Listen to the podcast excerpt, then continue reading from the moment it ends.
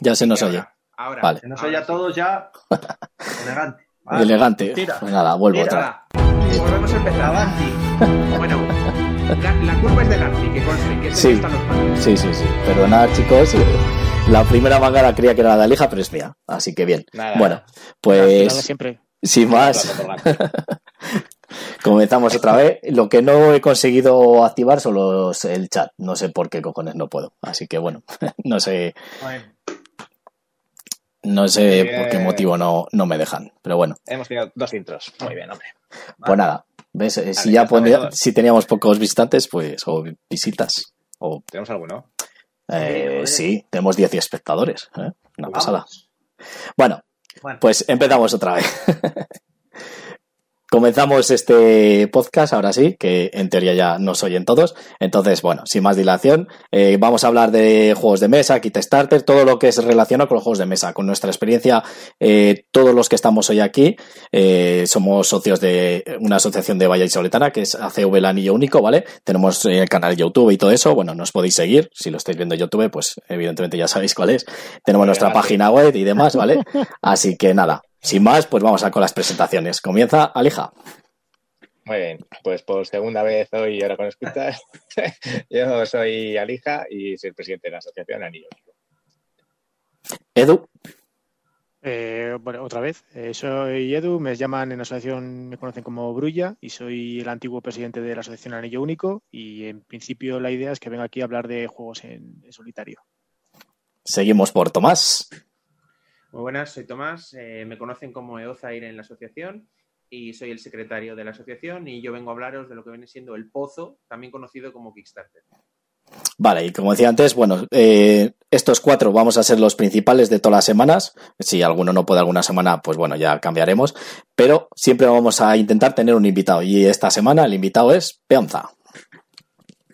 bueno, pues yo soy Peonza, de nombre real Javier, y soy el actual tesorero de la Asociación Anillo Único y también soy miembro de la Asociación de Juegos de Mesa Segoviana, Ludoduc.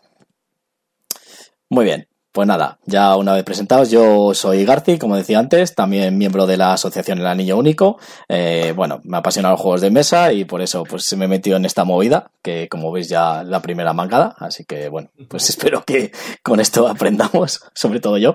Y nada, voy a estar controlando un poco todo esto y entonces eh, perdonad los que podéis estar en el chat, que no sé por qué no lo puedo activar, ahora lo intentaré mirar a ver si lo puedo activar el chat para si nos queréis escribir, ¿vale? Y nada, Vamos a comenzar con la primera sección, que va a ser Alija trayéndonos noticias curiosas y demás. Lo que estaba explicando antes, que no oíais, pues ahora le vais a oír. Vale, Pues, Alija. En el chat, eh, se llaman garciladas. Cada vez que la lía él, ¿vale? Es una garcilada. No hace falta que lo sepa todo el mundo, pero bueno, ya está. Pero bueno, eh, lo que había enseñado antes era un. Lo voy a volver a enseñar por si acaso, ¿vale? Eh, que es nada, esto, ¿vale? Que no, lo han mandado aquí, ¿veis? Hospital Universitario La Paz, ¿vale? Son recomendaciones que nos ha mandado la asociación sobre juegos de mesa. ¿Vale? Creo que estaba leyendo, había leído unas cuantas, ¿vale? Voy a leerlas otra vez porque no habéis escuchado. Entonces, para los que tengáis juegos de mesa, lo que tenéis que hacer, eh, ¿vale? Son de uso obligatorio, ¿vale? Estas normas. Así que vamos a empezar con ellas. Eh, lo primero es que aquellos que tengan los juegos pandemia ahora, sí, de todos modos, especiales, como pueden ser el Iberia, etcétera, ¿vale? Deben estar en un armario aislados del resto de juegos y no se podrán tocar unos con otros. El Wingspan, la expansión de aves europeas, no pueden estar junto con las aves americanas. ¿vale? Tienen que estar cada una aisladas de las otras. En el Marco Polo está prohibido usar la acción de viajar únicamente para volver a Venecia, ¿vale? Al punto inicial de partida en el juego. En Juego de Tronos y otros juegos de conquista no se podrá salir a conquistar fortalezas ni castillos, y la partida podrá durar hasta tres semanas. El Leo el Barbero, un juego infantil, el barbero ha cerrado, con lo cual no se puede ganar. ¿Vale? Si se juega hay que perder obligatoriamente. O se queda juego en cuarentena estos 14 días. Bien, a partir de aquí es donde nos habíamos quedado antes. Eh, alcanzar las peregrinaciones, como se han visto en el Camino de Santiago, ¿vale? Freud y los compañeros eh, de la Compañía del Anillo deben de volver a la comarca inmediatamente y detener su peregrinación al Monte del Destino en todos los juegos del Señor de los Anillos. ¿Vale? Esto lo han dejado muy claro y va a haber puntos a lo largo de, eh, de la Tierra Media en el que se les va diciendo que tienen ¿Y los que hayan empezado una campaña qué? Nada, tienen que dejarla. Tienen que volver inmediatamente a la comarca, esto es así. O quedarse ahí en el punto donde estén durante los 14 días. ¿No vale Rivendell? Eh, si se quedan ahí y no salen, sí. Vale. ¿Vale? Eh, en el Daño un Pet solamente se podrá salir a pasear y a vender las mascotas. Y en el Alquimista será obligatorio probar pociones con los estudiantes para encontrar la cura lo antes posible. Y estas son las recomendaciones que nos ha hecho eh, desde aquí Sanidad, ¿vale? Así que todos que tengan este juego tienen que cumplirlas obligatoriamente. Y bueno, son para los juegos que yo tenía, ¿vale? No nos han mandado a mí, habrá otros juegos que tengan otras especificaciones estos 14 días. Pero eh, eso, a ver, es que como estaba aquí pendiente, ¿eso qué es en plan coña o es real? Eh, no, esto es real. O sea, tú en el Daño Press no puedes sacar una mascota a pasear. O sea, la puedes sacar a pasear, pero no te la puedes llevar de una comunidad autónoma a otra. ¿vale? ¿Y cómo van a conseguir que no lo hagas eso? ¿Quién te va a ir a tu casa? A joder. Eh, la policía. Ah, bueno. ¿No tienes juegos de policía? Pues ya está. La policía de los juegos, concretamente. Eso es. Pues Sí. conozco a alguien que tiene suficientes pandemias como para que si tiene que meterlos en armarios por separado se tiene que salir de casa. Mm, la asociación- y la asociación pues está en cuarentena por los 20 copias que tenemos ahí. Correcto. Bueno, vaya. entonces ahora ya vamos con las noticias menos serias. ¿Vale? Vale. Eh, he elegido dos esta semana, bueno, y otra petición de, de Tomás, de Ozair, ¿vale? Entonces, bueno, la primera, no sé si la habéis escuchado, pero eh, Asmodee de América del Norte va a subir los precios de los juegos, ¿vale? Entonces, se va a llevar a partir del 1 de mayo, entre un 10 y un 20%. ¿Vale? Entonces, va a subir los precios a toda la línea de, eh, entrarían los juegos tipo Concept, Catán, Pandemia, El Aventureros al Tren, eh, Seven Wonders, Juego de Tronos, Arkham Horror, ¿vale? Toda la línea de juegos que ya están publicados van a subir de precio, al menos en América entre un 10 y un 20%. Bueno, creo que eran, por lo que estuve viendo, 5 dólares más o menos de media todos. Pues, si valían mira, 50, aquí- 55. Si eran 60, De 65 60 a dólares. 65, sí, de 39 a 45 más o menos, sí, 5 dólares. Que aquí cuando llegue a España, que llegará, eh, serán unos 5 euros. Eh, Pero, además, pero porque sí. Eh, sí, además son los juegos que ya tiene, digamos, eh, o sea, que tienen Según castigo, o sea, ellos, que ha habido dinero inflación durante los últimos años y ellos no han subido precios y es toca de momento de subir. Dicen, Bueno, vamos, que que quieren ganar más. subido- Que no hayan subido precios ellos, eh, que el zombicida vale 100 euros y empezó costando 60. o sea, eh, que han subido precios, que el X-Wing 2.0 todas las naves valen entre 5 y 10 euros más. O sea, que no digan que Que no sí, han que subido sí. precios. pero bueno. eh, No sé qué ha hecho Aleja, se ha cambiado de lado. Nada, a partir del 1 de mayo, pues eso, ¿vale? Todos los juegos eh, valdrán en América del Norte, ¿vale? Estados Unidos y Canadá 5 euros más, 5 dólares más. Así que aquí llegará seguramente bastante pronto. Joder, pero el, dices tú el zombicide, el zombicide ya valía 100 pavos, yo creo, de primeras, ¿eh? No, ese no está en la lista. Digo que se empezó valiendo Ah, 60, luego pasó a 80 y ahora van en 100 pavos. O sea que cuando dicen que no han subido los precios, mm, ¿vale? O sea, vas a tener que elegir, Garci, comer o jugar. Jugar, está claro. El, el core del Star Jugar o dormir. Legion también lo van a subir, ¿no? Mm, ¿Cuál? El core del Star Wars Legión creo que también lo iban a Sí, subir. a 100 de pavos. 90 a 95 creo que era. Así que, eh, de, bueno, de todas maneras, aquí está la tabla de todos los cambios y de momento ese no está. Sí, el, eh, el Star ah, Wars sí, Star Legion Wars sí. Legion. Sí, sí, del 89,95 a 99, ese 10 pavos. El único que sube 10 euros, lo siento, Tomás. No, si yo no juego Legión. Ah, bueno, digo, por si acaso. Eh, así que, bueno, esa sería la primera noticia, que pues para los bolsillos muy mal. Vamos con la segunda también de Asmodee, que esta es casi pues por verganza, ¿vale? Eh, Playhat Games, que esta le gusta mucho a Brulla, eh, esta editorial, ¿vale? Se ha desmarcado totalmente de Asmodee, eh, se ha liberado, eso sí, Asmodee se va a quedar con los juegos principales. El Mice and Beasties se lo quedan eh, y toda la gama que tenía anteriormente también. Se queda únicamente el Asis eh, y cuál era más también que iban a sacar, el Forgotten Waters y el Summoner Wars. ¿Vale? Eso los va a quedar. Y en teoría lo que dicen es que van a empezar a sacar ellos su propia línea de juegos eh, narrativos. ¿Vale? Tipo lo que era el Mice and Beasties, pues que van a sacar uno parecido de ese tipo, pero con una nueva sistema de juego. Mm. Por supuesto, Asmodee será el que lo distribuya. El Gen 7 también era de Playhat Games, ¿no? ¿Cuál? Sí, pero eso se, lo- se los queda a todos. Ah, se los queda. Asmodee. Asmodee se queda todo, exceptuando el Ases, que lo van a reeditar y sacarán más cosas, el Summoner, el Summoner Wars y el Comanautas. Me parece que son los tres que se queda Playhat Games. Es lo que había en el Mm. acuerdo de, de separación. Así que nada, no sé si será bueno o malo. Eh, lo bueno que pueden hacer un poco lo que quieran y no van a estar marcados las pautas de, de las-. Pero, ¿y esto de Asmodee, joder, está perdiendo derechos o está quitándose No, licencias de encima a ellos? Claro, es que. No, se han quitado ellos. Playhat, el que era el antiguo director, se ha quitado. Y luego, una vez que se ha hecho, se ha, ha dimitido. Eh, o algo así. Sé que el que antes dirigía ya no está. Y vamos, lo que quieren sacar es su propia línea. Ya. Ya, ya. A ver, yo por lo que había leído de los de Play Hat, parece ser que no les estaba gustando demasiado el mega monopolio de Asmode con todo el tema y cómo estaban tratando las licencias y han decidido que igual que les compraron, pues que se salían. Lo que pasa que al salir, pues les ha costado perder un montón de licencias, pues el Fábulas de Peluche, el Gen 7, todos estos, pues como son las licencias más golosas, pues en el acuerdo habrá dicho Asmode, sí, sí, os vais, pero nos las quedamos. Ah, pues siempre pueden crear nuevas. Sí, eso sí. Sí. Además, se van a centrar en eso, un juego narrativo, han dicho. Que no van a Mm. hacer ninguna cosa rara. Y nada, eh, reeditar eso, el Asis, que si sabéis que era este de cartas eh, de creación de mazos, que era como un fénix la portada, blanca con un fénix, que decían que estaba Ah, bastante sí, bien, pero Ah, Access- el Asis, sí, sí. ya sé cuál es, sí. vale, pues se van a reeditarlo y a sacar más expansiones, en teoría, para que la gente que lo tuviera, pues para que darle más vida al juego. Ya, ya. Las modes son los que también compraron todo lo que es Fantasy Flight Games, ¿no? Eh, sí, Pues ya podían hacerlo con ellos, porque lo único que hicieron es joder Fantasy Games. Fan- Fantasy Flight está para arrastre, con todo.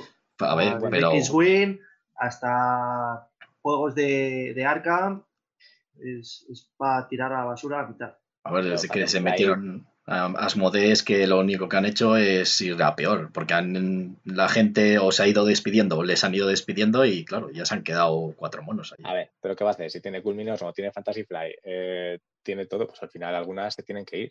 Tama Games tiene todo, entonces yo creo que al final cada una se va a quedar para lo suyo. El G ya no saca lo que sacaba, eh, porque Fantasy Fly era de Edge, ¿no? Antes de... Sí. No, al revés. al Es, revés. Edge Es era de- FFG. Ella publicaba lo que hacía Fantasy, Fantasy Sí, no, pero luego además FFG compró Edge. Sí, sí. Ah, mm, no sabía. Sí que, pero bueno. Y nada, vale. O sea, y la última noticia, pero esta la he cogido, pues de lo que hemos hablado justo antes de, de empezar. Eh, bueno, los que sepan los juegos que me compro últimamente, esto es lo que saca Maldito Games, ¿vale? Una editorial. Eh, peca, ¿vale? Es ahí un. Tú eso todo te lo compras, ¿no? Directamente. Prácticamente. O sea, ya en la tienda dije todo lo que vaya a salir, me lo guardáis. Habla y, con el hijo. eh, y a Fair le gustan todos los juegos de Marte. ¿Te vas a pillar también último. el Nemos War? Eh, de que es un solitario. no. Maldito. No, porque yo tengo amigos. Se, Eh, se le pillas y se le regalas a tu hermano, joder. No, me Eh. lo podría coger para estos días, pero como no me dejan salir para comprarlo, pues no puedo. Eh, te lo llevan a casa. nada, por Amazon, esas cosas. Comprace las tiendas, chicos. Bien, Sí que sí. entonces el Rocketman de Martin Wallace, ¿vale? Que es un juego que va a salir, eh, que es lo que era Maldito Games, que en teoría le iba a haber sacado más que Oca. Pero nada, es lo que era maldito. Y pues nada, un juego de. eh, no sé si queréis buscar, Carcito, que estás por ahí, que es el que tienes para buscar imagen, ¿vale? Sí. A ver. que es un, ¿vale? un deck building de confrontación básica. Vas con tus navecitas, creando tu mazo para hacer tus, tus combitos. Y no sé muy bien de qué va. Sí, pero es de maldito, entonces tengo que... Si tiene No, combos, si tiene combos es juego de Alija. O sea, eso es así. Te quiero decir que si es de Marte, es un deck building, pues si tú te lo quieres comprar, cómpratelo, pero entonces tendremos dos copias. Vale, a ver, dime nombre que le pongo. eh, se llama Rocketman. Pon Rocketman Maldito Games y ya está. O Rocketman es de Martin Wallace, ¿vale? El autor.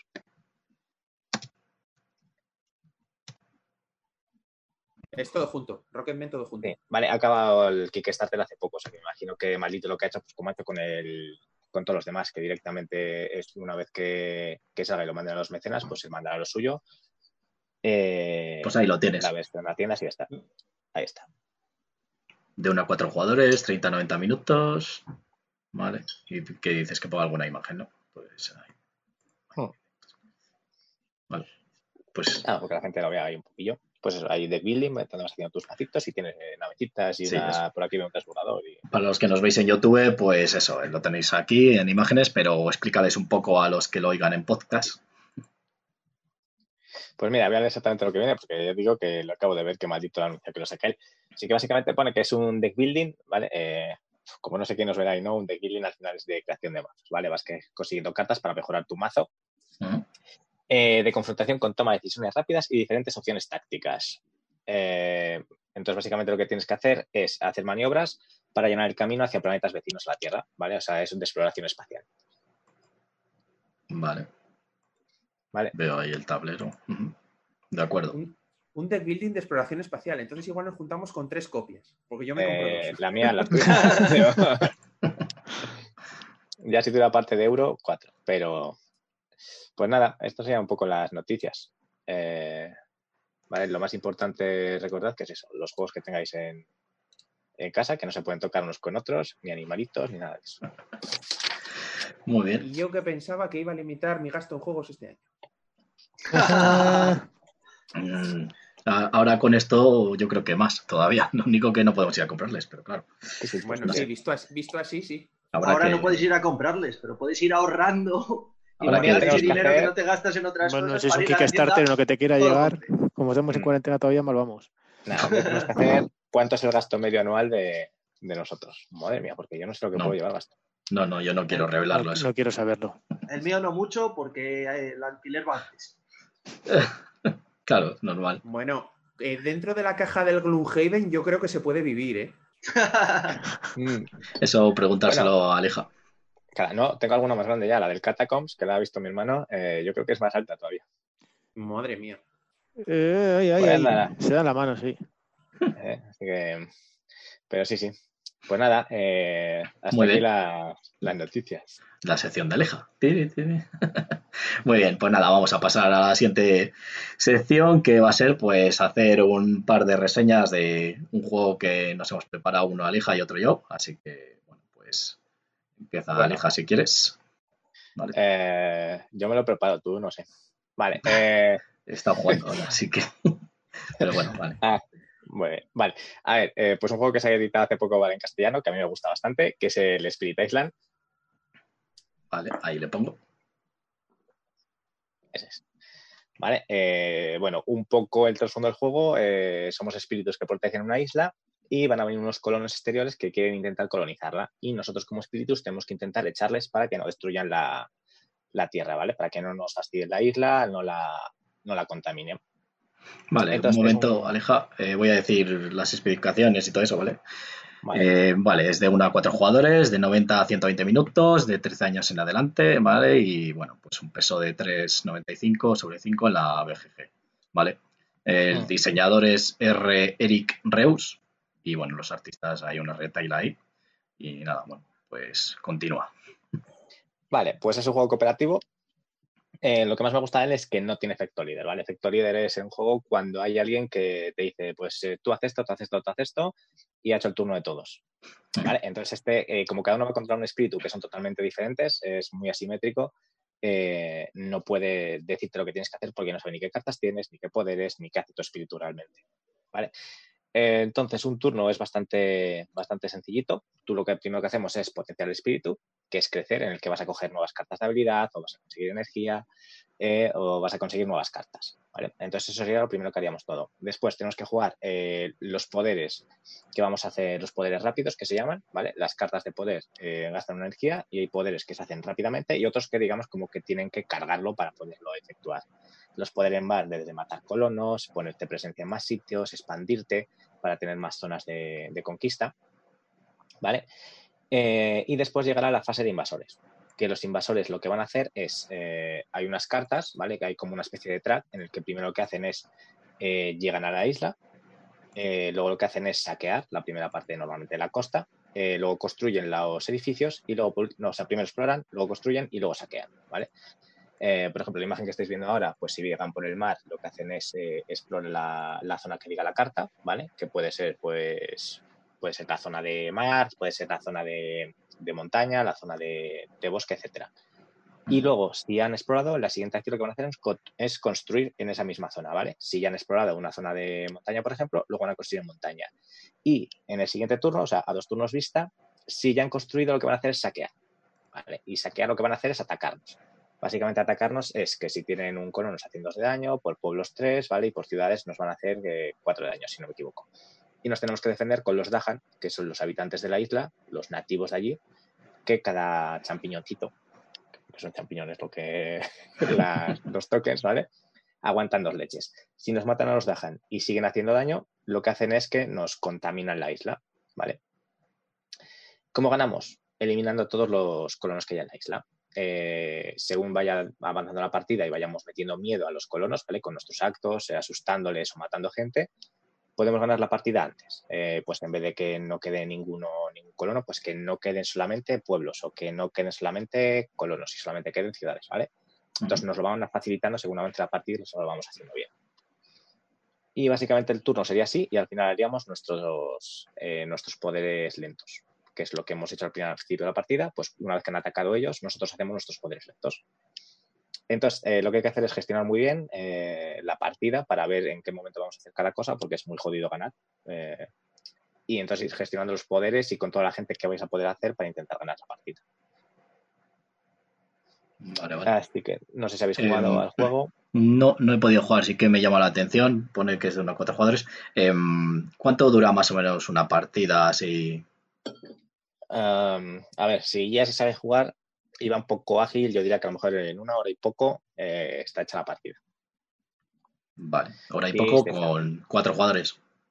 Sí, a ver, también depende un poco, ¿eh? Si somos muy malos, si empiezan a darnos cera pronto, en media hora nos han arrasado y hay que empezar otra. ¿vale? ¿Y qué tal? ¿Y qué tal escala el juego?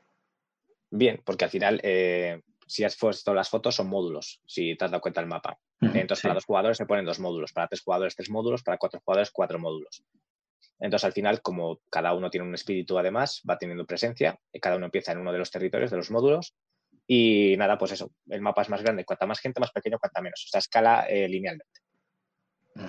Y bueno, Yo, eso. yo solo he podido echar una partida y la verdad es que mm, está bien. Lo que pasa que sí que es cierto que cuando avanza la partida se puede dar un poquito al análisis parálisis, porque tienes ya muchos poderes que usar, empiezas a tener cartas potentes y como te toque una persona que se piensa mucho lo que quiere jugar, porque tiene parte de puzzle el juego, Mm. se te puede atascar un poco.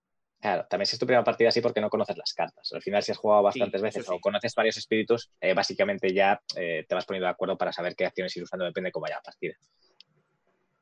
Ujú. No, ¿Alguno no, eh, a ver, me, me gustó, me gustó Mm. mucho. Es, es una vuelta de tuerca al pandemia porque, quieras que no, es un cooperativo de controlar zonas y tiene bastantes similitudes. Obviamente el pandemia tiene ya muchos años y es un juego mucho más simple. Pero la verdad es que me gustó. A mí la verdad es que me gustan mucho los cooperativos. Pues nada, le llevo las decía eso. nos dejen volver. Ah, Peonza y, y este Edu no habéis jugado, ¿no? Yo No, creo yo- recordar haber jugado una vez en la asociación, pero por lo de los champiñones, pero no recuerdo muy bien el juego. Joder. No, no me acuerdo muy bien de, de la partida, no tengo la sensación de, de poder decir me gustó, no me gustó, porque no me acuerdo. Fue O hace sea, tiempo y al final, tú de todo el juegas juego- una partida, casi te olvidas. Tú de todo el juego te has quedado solo con los champiñones, muy bien. Sí. Es que está dieta el chico. Ya te digo. Y Edu, que como tiene modo solitario, digo, a lo mejor la prueba en solitario para No, decirnos. que va. Estoy a ver si se lo robo algún día a mi hermano, pero nada. No, se le vi un día jugar, creo que fue el día que lo estrenaste en casa de Jorge. Mm. No sé quién estabais, estáis jugando tres, me parece. Javi y yo, Jorge, y no, bueno, Javi, Jorge y yo, y no sé, creo que éramos tres, sí. Pues eso, vamos, sí que tenía buena pinta. y Además, como que tenía, empezabas con unos espíritus que eran, digamos, el modo fácil, ¿no? Que eran el mo- el modo básico. Los y luego tenía espíritus avanzados o algo así, ¿verdad? Para... Sí, luego han salido expansiones con nuevos espíritus, etcétera. Este tengo ganas de probarle, de catarle. A ver. Pues nada, a ver, García, maestro, enséñanos lo tuyo. Pues nada, ahora aquí, delante de todos. Bueno, voy a poner ahí. Pues nada, yo os vengo a hablar de of Soccer. Es un juego que ya está descatalogado porque tuvo muchos problemas y demás. Pero bueno, eh, a mí me encantó. Es eh, un juego que trata de gestionar lo que es un club de fútbol, ¿vale? Entonces, tienes que ir haciendo fichajes, tienes que hacer alineaciones y jugar los partidos, ¿vale? El juego, os voy a decir, es de 1 a 4 jugadores, eh, de 120 minutos de duración, eh, de 12 años en adelante y eh, un peso de la BGG de 3,29 sobre 5, ¿vale? Es, es sesudo, es sesudo, ¿vale? Explica lo que es el peso, que la gente va a pensar que son kilos. El peso de la BGG es la dureza del juego, lo, lo complicado que es, ¿vale? Si no me equivoco, que a lo mejor le estoy metiendo a pata. No, no, Entonces, es- está, está bien dicho. lo hacen sobre 5. Entonces, tener un 3,29 pues ya es bastante alto, es más de la mitad. Que digo, si están viendo gente ahora mismo de mi peña y eso, digo, van a pensar que son kilos o tal cosa y no. Sí, bueno, eso sería el Gloomhaven, ¿no? Bueno, morí. Ya te digo. Bueno, voy a poner ahí una imagen. Y básicamente el juego es eso, parece un pifostio, ¿vale? El juego, eh, ya os he dicho, es, eh, trata de, gestionar lo que es un club, ¿vale? Es como diría, pues un juego de civilizaciones, pero luego en el mapa también para comprar no es eh, que compras lo que quieres, sino te vas moviendo con un coche y bueno, y luego tienes tu tablero donde vas poniendo tu alineación, tus jugadores y demás. Voy a ver si.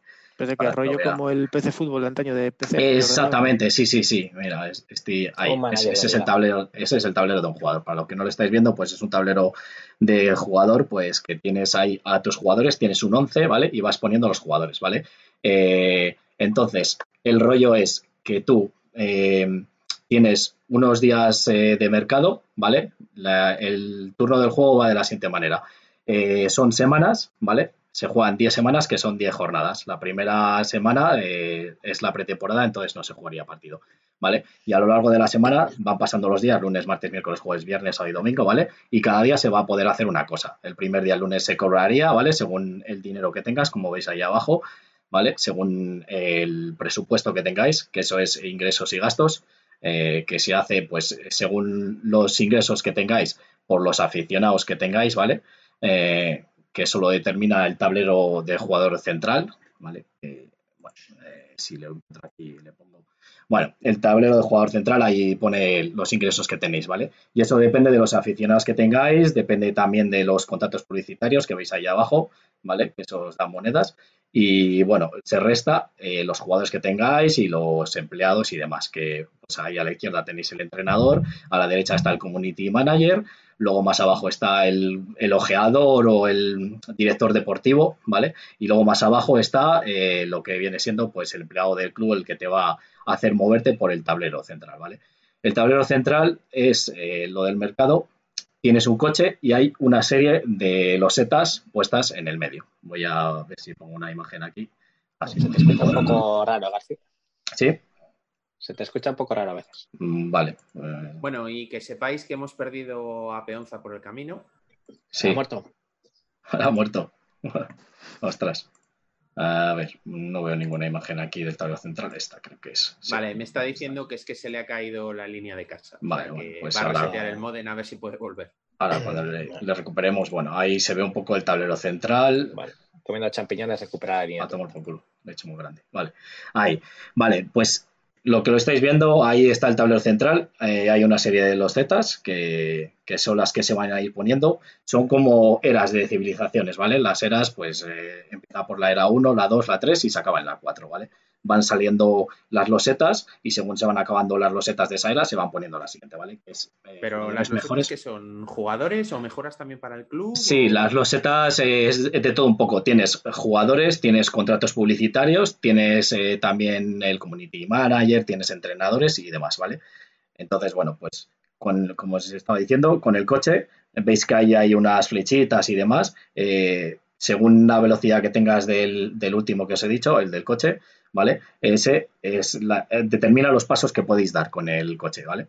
Pues Si tienes un Clio va más espacio que si tienes un TT. sí, la mejora del coche, sí, Correcto. Entonces, esa es la forma de comprar en el mercado, no se compra de otra manera, ¿vale? Entonces es como mover por el tablero y eh, luego las losetas, es que a lo mejor no se aprecia muy bien, eh, cada tipo de loseta tiene una apertura por uno de los cuatro lados, ¿vale? Por ejemplo, la de los jugadores la tienen por abajo. Entonces, tienes que llegar a esa loseta por abajo y entrar, ¿vale? Eso es otro paso. Entonces, si tú entras en esa loseta, la compras. Pagas el precio que te pone arriba a la derecha, que pues puede ser cero, puede ser un dólar o dos o tres, ¿vale? Y nada, ya te la pones en tu zona de juego, lo que sea. Si es un jugador, la pones en tu tablero de jugador. Si es eh, eh, un community manager y demás, pues reemplazas el anterior y pones el nuevo. ¿Vale? Y ahí ya ajustarías el presupuesto, porque puede tener un salario, que es lo de arriba a la izquierda, ¿vale? Que puede ser cero, puede ser menos uno, menos dos. Según sean mejor los jugadores o los community manager y demás, pues eh, consumirán más dinero. Por eso tienes que coger mejores contratos. ¿Vale? Entonces, lo, complicado de esto es hacer los cálculos, porque el tablero eh, de jugador donde tienen los 11 jugadores eh, les tienes que ir tapando y tienes que ir sumando los valores que te pone. Por ejemplo, los defensas tienen un valor abajo, el color naranja, y sumas dos. Entonces, los delanteros tienen arriba un color rojo y suman uno, por ejemplo. Entonces, es un Eurogame. Sí, sí, sí, es un Eurogame.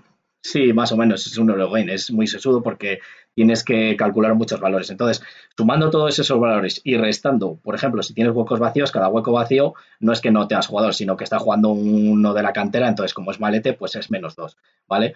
Eso, en el tablero central, hay, eh, aquí a la izquierda se un poquito, ¿vale? Hay una serie de valores y según lo que te dé de ataque o de defensa, eh, pues tienes que ir sumándolo y te pones en un nivel. Puedes tener nivel 1 o 2. Y eso es determinante para los partidos.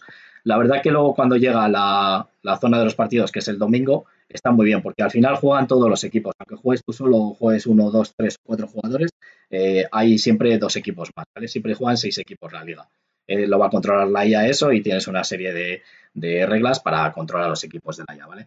Y el partido está muy bien porque, bueno, primero tienes que cobrar, pues si juegas en casa y demás, y luego es tirar dados, pero es que es muy emocionante porque, bueno, eh, aquí ha podido jugar Alija conmigo y demás, y bueno, es, muy emocionante porque es que te mete en el partido, porque tú tiras los dados y según los 5 y 6 que salgas, que saques, eh, son impactos, y tienes que mirar el valor que os he dicho antes del tablero central, eh, el nivel que tienes, y son los tiros que haces a puerta.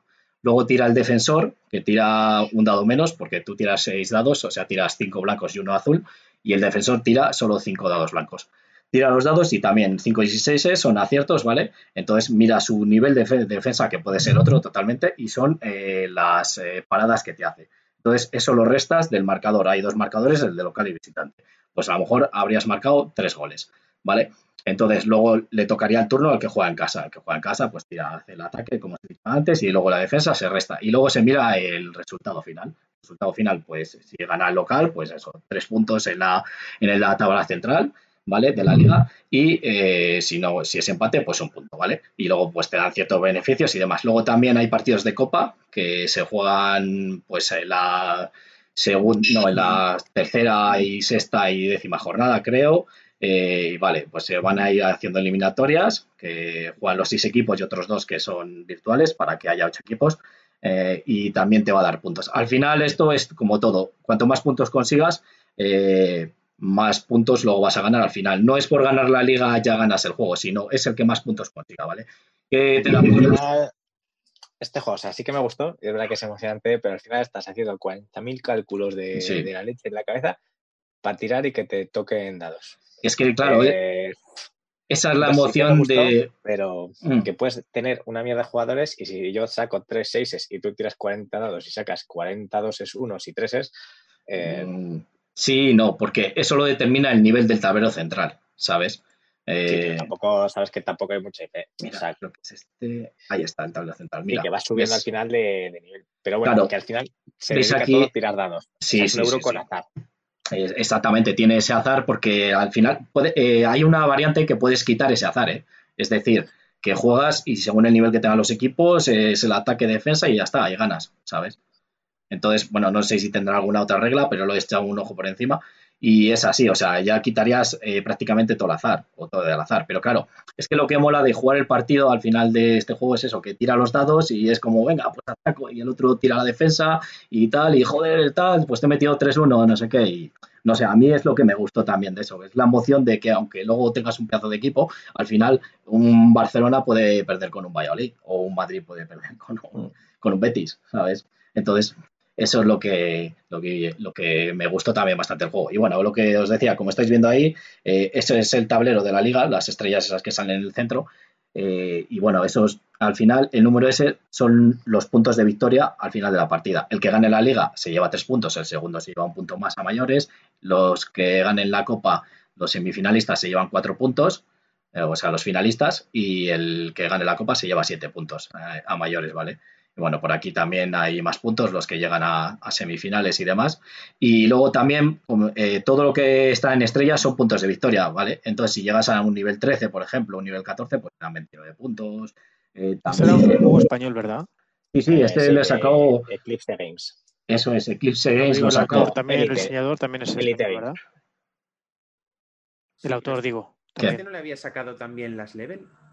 No, este era. es de Elite, ¿no? es de Elite Games, sí. Elite Games le sacó. Lo pasa, ¿sabe lo que le pasó? El juego está muy bien y le gustó mucho a la gente, pero tuvieron muchos problemas por el tema de que es verdad que los componentes eran un poco malos, tirando a muy malos. Entonces, yo tuve que cambiar ciertas losetas y tuve suerte y me las cambiaron, pero no todo el mundo se lo pudieron hacer, porque los cartones de las losetas, que son eh, al final los jugadores y todo eso, la que se ve un poco ahí arriba, esas se despegaban, tío. Entonces, claro, eh, y el tablero, los tableros de jugador se doblaban, era como que habían cogido humedad y no era muy buena calidad. Entonces tuvieron problemas y al final tuvieron que chapar, macho. Y es un juego que, no sé, a mí personalmente me gustó mucho para echar unas partidas. Sí que es verdad que es para echarle horas, o sea, eh, tres horas perfectamente te puedes tirar si juegas varios jugadores, o sea que. Eh, y muy sesudo. Por cierto, lo que decía Lija, sí que es verdad que tienes que estar con los cálculos y demás, pero si lo llevas al momento te cuesta menos. Pero sacaron una aplicación para el juego, ¿sabes? Tú pones ahí las losetas y ya te calcula todo. Hombre, es que por lo que estabas contando, a mí me estaba sonando a un Excel. Sí. A ver, eh, el problema que tienes es que al final, lo de vas con el coche y tienes que entrar, es como una, una ciudad, ¿no? Y tienes tus manzanas. Entonces, para comprar al jugador tienes que entrar por donde tiene la puerta el, el sitio. Pero es que las calles eh, son de sentido único. O sea que a lo mejor eh, estás a un paso, pero no te dejan ir a comprar al jugador porque tienes que rodear siete pasos para atrás porque te dice la carretera que tienes que ir para la derecha vez para la izquierda. Sí, eso. Eso no lo había dicho. A ver, el juego puedes jugar, eh, tiene muchas variantes, lo bueno que tenía.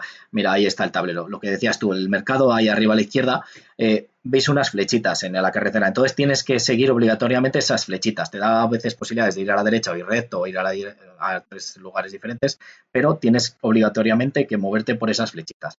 Em, esa variante se puede quitar, si quieres puedes quitar eso. O sea, dices, pues no me gusta mucho esto del mercado, entonces quitamos las flechitas, vale sí que es verdad que lo de comprar es un poco raro. Lo inventaron así y bueno, pues moverte con coches, y irte hasta el jugador, pues eso es para que haya más interacción. Al final, tú a lo mejor vas a por un jugador y llega otro y llega antes y te, lo puede quitar. También para eso está el, el ojeador, que es el, o el director deportivo, que es el de la maleta, que tú, si estás eh, al lado de una de las losetas, puedes hacer una tirada, ¿vale? Y según el número que saques, la puedes comprar esa loseta, aunque no hayas entrado en el parking, ¿vale?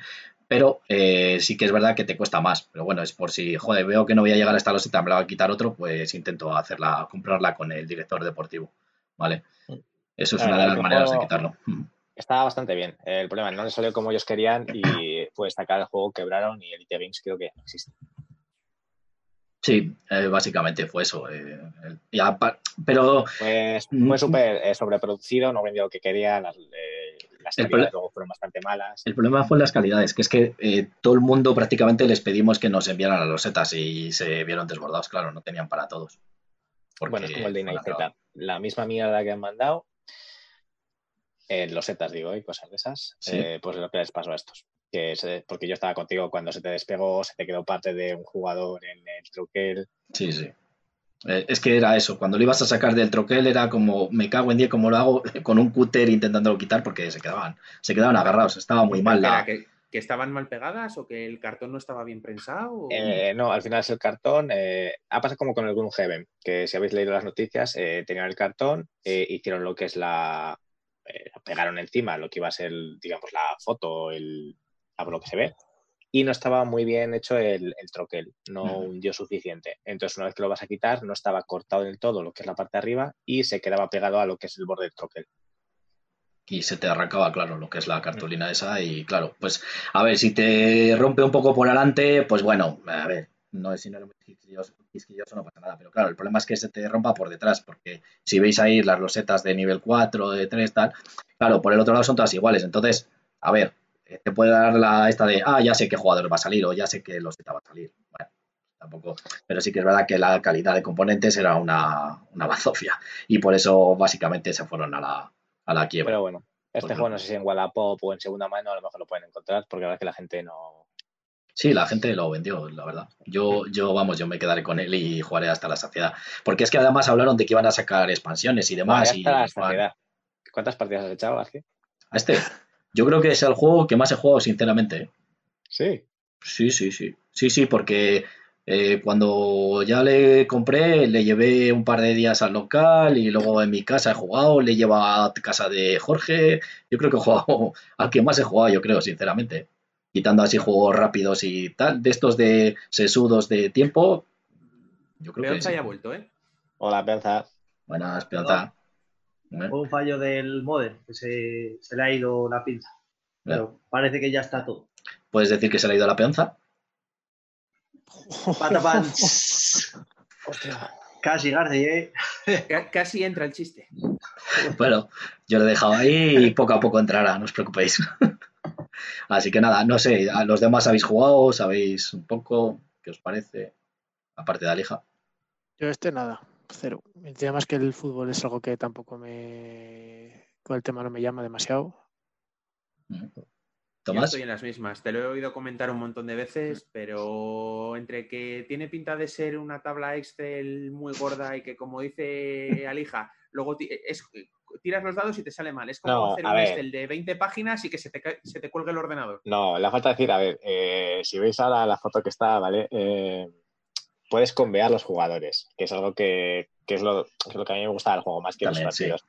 Vale, o sea, si al final tú tienes un jugador que tiene un círculo y al lado tienes un jugador que tiene un círculo y están unidos por una línea, ¿vale? Si se unen dos símbolos iguales en, un- en dos jugadores, se potencian entre ellos. Entonces tienes como unas líneas, la defensa tiene una línea horizontal entre ellos, el centro del campo tiene una horizontal y luego forman como una especie de triángulo con la delantera. Si consigues combinarlo todo, te van dando mucho más ataque, que son como eh, aciertos fijos, que te quita un poco de azar de los lados. Entonces tienes que comprar jugadores para poderlos convear con los jugadores que ya tienes. O sea, no vale comprar el mejor, porque a lo mejor uno más bajo de nivel que convee con los dos que ya tienes en tu línea de centro del campo, eh, te mejora bastante más el equipo. Vale, o sea, es un poco más equilibrarlo. O sea, es más la versión euro lo que a mí me gusta más que luego tirar los dados. Bueno, como, como dice Edu, además el tema, yo, el, el fútbol y yo no nos llevamos especialmente bien, así que no. Mm. Nunca me lo he planteado, pero bueno, oye, al final todo es probable.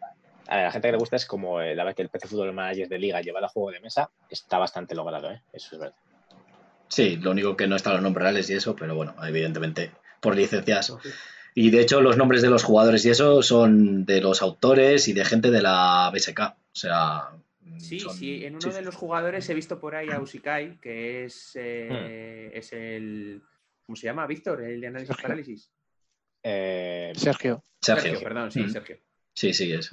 Mm, Eso es. Sí, hicieron unos cuantos jugadores de eso. Y ya te digo que la idea era pues hacer también temporadas. Eh, en vez de tú aquí al final solo juegas una temporada eh, con la Copa del Rey y todo. Pero querían hacer que fuese temporadas con accesos y descensos, Champion y todo eso. Pero bueno, o sea, eh, ahí quedó todo. Mm. O sea, que fuese un juego de campaña al final. No deja de ser un euro que luego puedes seguir mejorando y demás. Y bueno, un juego de campaña. Pero bueno, pues nada, bueno, sigue siéndolo, para guardarlo con la tienda de campaña. Se saca una vez al año y ya está. De todos los modos, Bueno. eh, tendremos que echar una partida lija para que me intentes ganar. Eh, yo soy el puto amo al RIS. No sé qué intentas hacer conmigo a los dados, pero bueno. Sí, sí, pero cuando jugamos al de este en la campaña, eh, saca siempre fallos. No sé cómo lo haces. No, saco la X, que es lo bueno. Eso, fallo. Es, el- es la única vez que le he visto a Lija hacer cuatro o cinco fallos seguidos en ataques. O sea, imposible. Digo, Joder, este todavía tío- me pasó a mí. Igual. ya, pero, cuatro pero, ataques, cuatro fallos. Por culo. pero es que Alija cuando juegas contra él siempre te saca éxitos y siempre te, te Perdimos- da de hostias. Entonces, Perdimos el tutorial. sí, ¿Vale? En el de este. Eh, en el En la- Descent 2, sí. Desde en dos, En lo de la aplicación. tutorial. Mm. Vale que en la última misión, eso sí. ¿eh? Sí, ¿qué pasa? Que nos metimos, como ya la habíamos dejado la partida otro día, fuimos a jugar otro día, empezamos la campaña, y, o sea, la partida, y en vez de coger, ir a comprar y a, hacer, a subir las habilidades, nos metimos en la última. Claro, pues nos pegaron una paliza que flipas. Y Alija con sus tiradas de fallos, pues la mango más. Pero bueno. Bueno. La tutorial, pero normal. O sea, la tutorial normal perdimos. Que ya sí que es triste eso. Pero bueno. En fin, somos así de torpes. Pues nada, pues si no Bueno. queréis decir nada más de este juego, pues vamos a pasar a la siguiente sección, que va a ser Tomás hablando de este, ¿no? Sí, Kickstarter. Vale. Bueno, para los que conocéis Kickstarter, que es la plataforma de micromecenazgo, eh, este es uno de los Kickstarter que me metí. me me- bueno, me he metido en muchísimos, porque como bien he dicho, Kickstarter es un pozo sin fondo en el- la mayor parte de los casos. Pero este me llamó muchísimo la atención porque es un juego de mesa. A ver, este combina electrónica. El juego, eh, si me puedes poner, Garci, alguna de las fotos en las que se vea el tablero con los edificios. Vale, Sí. No, la, la- la primera, la que está a la primera a la izquierda, Esta. vale. Sí. ¿Es que brillan los tokens? Que es lo único que sé del juego, si es ese. Eh, a ver, el juego básicamente es, un competitivo eh, en el que tenemos que gestionar una colonia. No tiene por qué ser en Marte. Eh, puede ser en cualquier planeta o asteroide por ahí perdido. Básicamente empezamos, para los que no nos están viendo, se empieza con un edificio que viene a ser como la torre de control de la colonia. Y desde ahí tenemos que ir expandiendo la colonia, añadiendo nuevos edificios que están conectados por pasillos.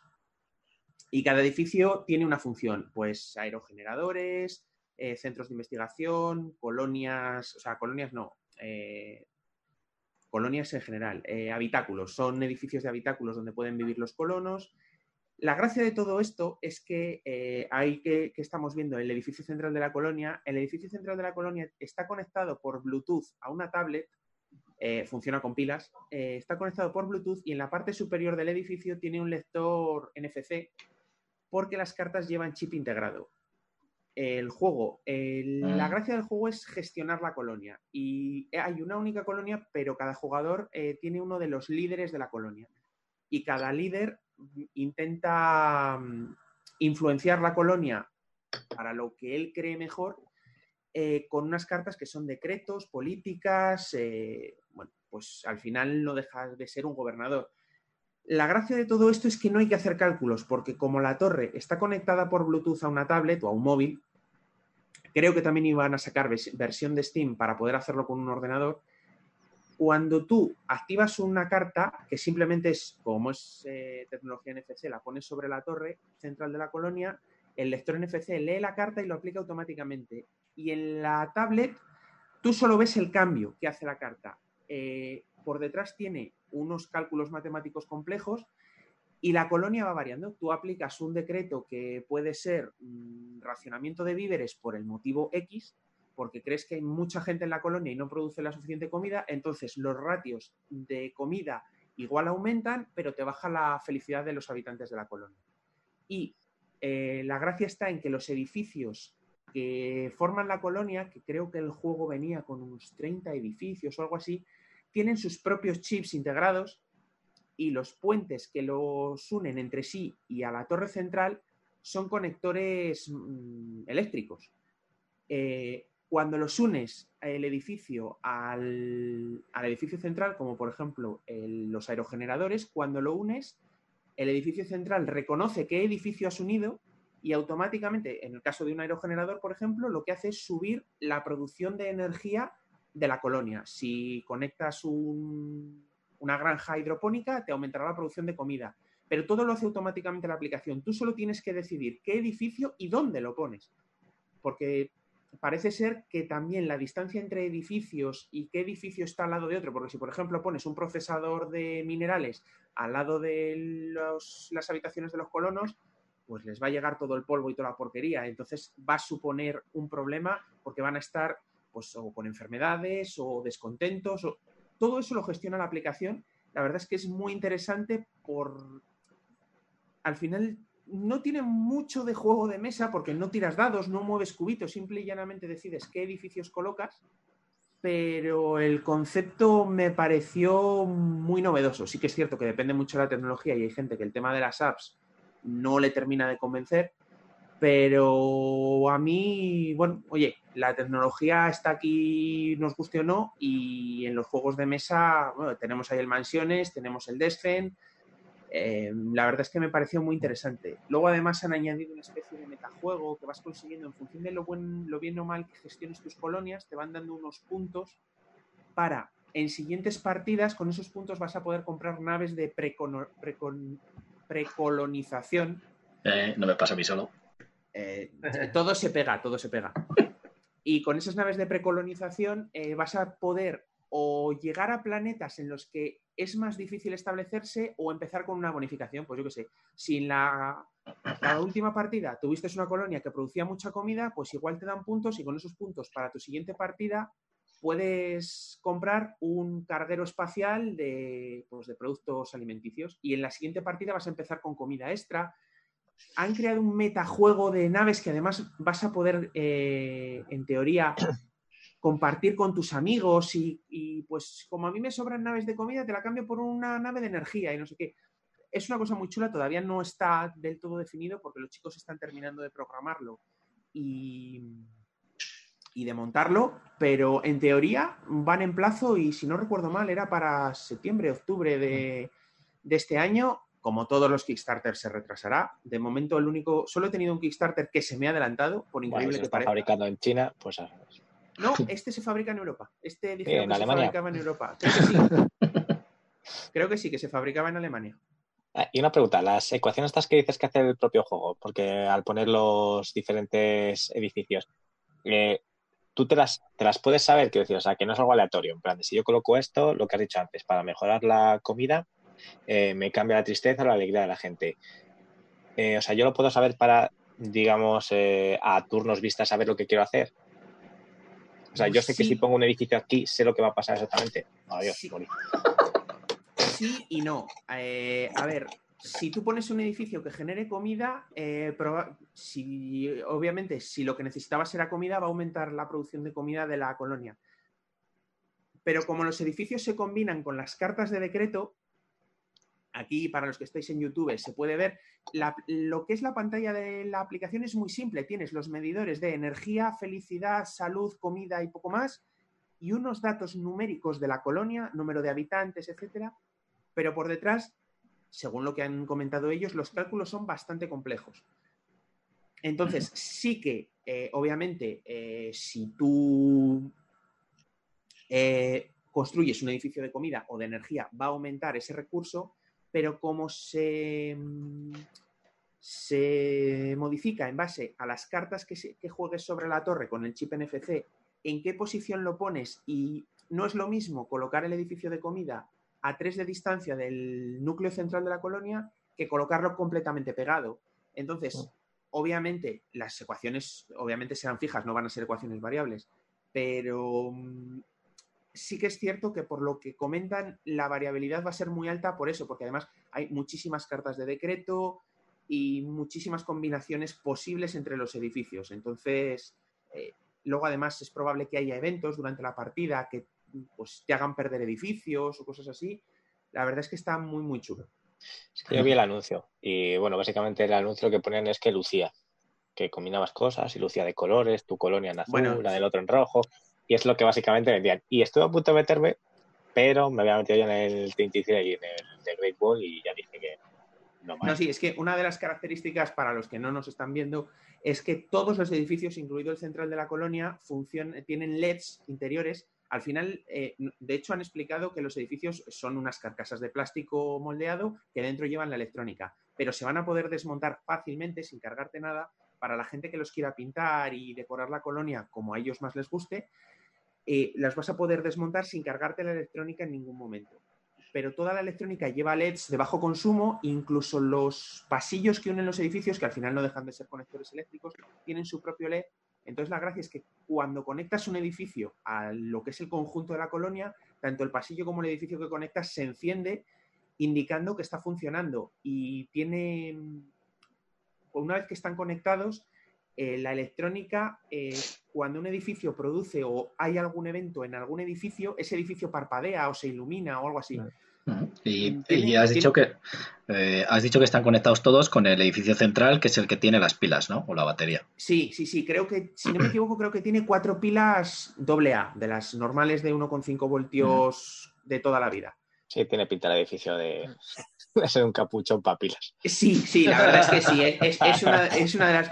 Es, es el típico pack de cuatro pilas, pero prometían que duraban bastante, porque al final eh, Sí. son procesadores, creo que eran de 16 bits el edificio central y de 4 bits los edificios Una pequeños. Mega Drive. Sí, más o menos. Es una Mega Drive. Es una Mega Drive por piezas. Joder. Pero decían que, que que lo habían estudiado y que consumía muy poco. De hecho, las imágenes que veis son de un prototipo que han presentado en varios sitios. Creo que la gente de Dice Tower, los de Tom Basel, lo han podido probar y todo el mundo que lo ha probado dice que es que no es no se parece a nada de lo que han jugado antes, pero que les ha gustado mucho. ¿Es cooperativo o competitivo, has dicho? No, es competitivo, es competitivo. Lo que debe tener es mucha discusión acerca de, pues esta política habría que aplicarla, porque o un poco, sí, lo sé, lo voy a decir, galáctica. O no hay que- traidor, no hay traidor como en Galáctica, pero sí que debe haber muchas discusiones porque al final tu objetivo es llegar a ser el mejor gobernador de la colonia. Ahora entiendo por qué te has metido tú, claro. Porque yo eso de la fricada esta, que, que luces y tal, digo, joder, no le pega mucho a Tomás, pero sí, sí. Tema pasta, porque tiene pinta de ser caro de narices esto. Tema pasta, pues creo, si no recuerdo mal, eh, solo tenía un nivel de aportación. No encuentro mi red. Solo tenía un nivel de aportación. Bueno, tenía como todas, como muchos proyectos de Kickstarter, tie- tienes un nivel de aportación de uno o dos dólares para poder seguir el proyecto. Y luego tenía el de cuatro cajas, que es para tiendas, ¿Cómo se llama Y el el- juego, Tomás? Beyond Humanity Colonies. Ah.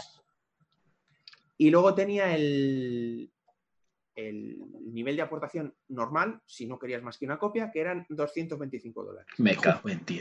Más envío. Más envío y luego tenía añadidos como unos tapetes de neopreno muy bonitos con la superficie de Marte, un Mm. planeta helado, etcétera, etcétera. Mm, me da vergüenza decir lo que me he gastado en el juego. Así que como me, da, como me da vergüenza no lo voy a decir. A la hora de jugar, todo el mundo juega las cartas sobre la misma torre o cada uno tiene su torre. No, no, eh, los 40 edificios que me parece que vienen contando el edificio central eh, Oye, son tú, la colonia tiene- para todos. Que tiene aquí O sea, 10.000 es euros. ¿eh? competitivo, pero cada uno va eligiendo cómo monta la colonia a su gusto. Sí, eh, básicamente es, al final no deja de ser, por llamarlo de alguna manera, un consejo de ministros de la colonia. Cada uno toma decisiones respecto a determinado área, va robando cartas de decreto y tal, y intenta llevarlo hacia su terreno. No, no- no recuerdo si había cartas de objetivo personal, ya es que me lo leí en su momento, pero el, el Kickstarter acabó hace tiempo ya, y no recuerdo ahora si...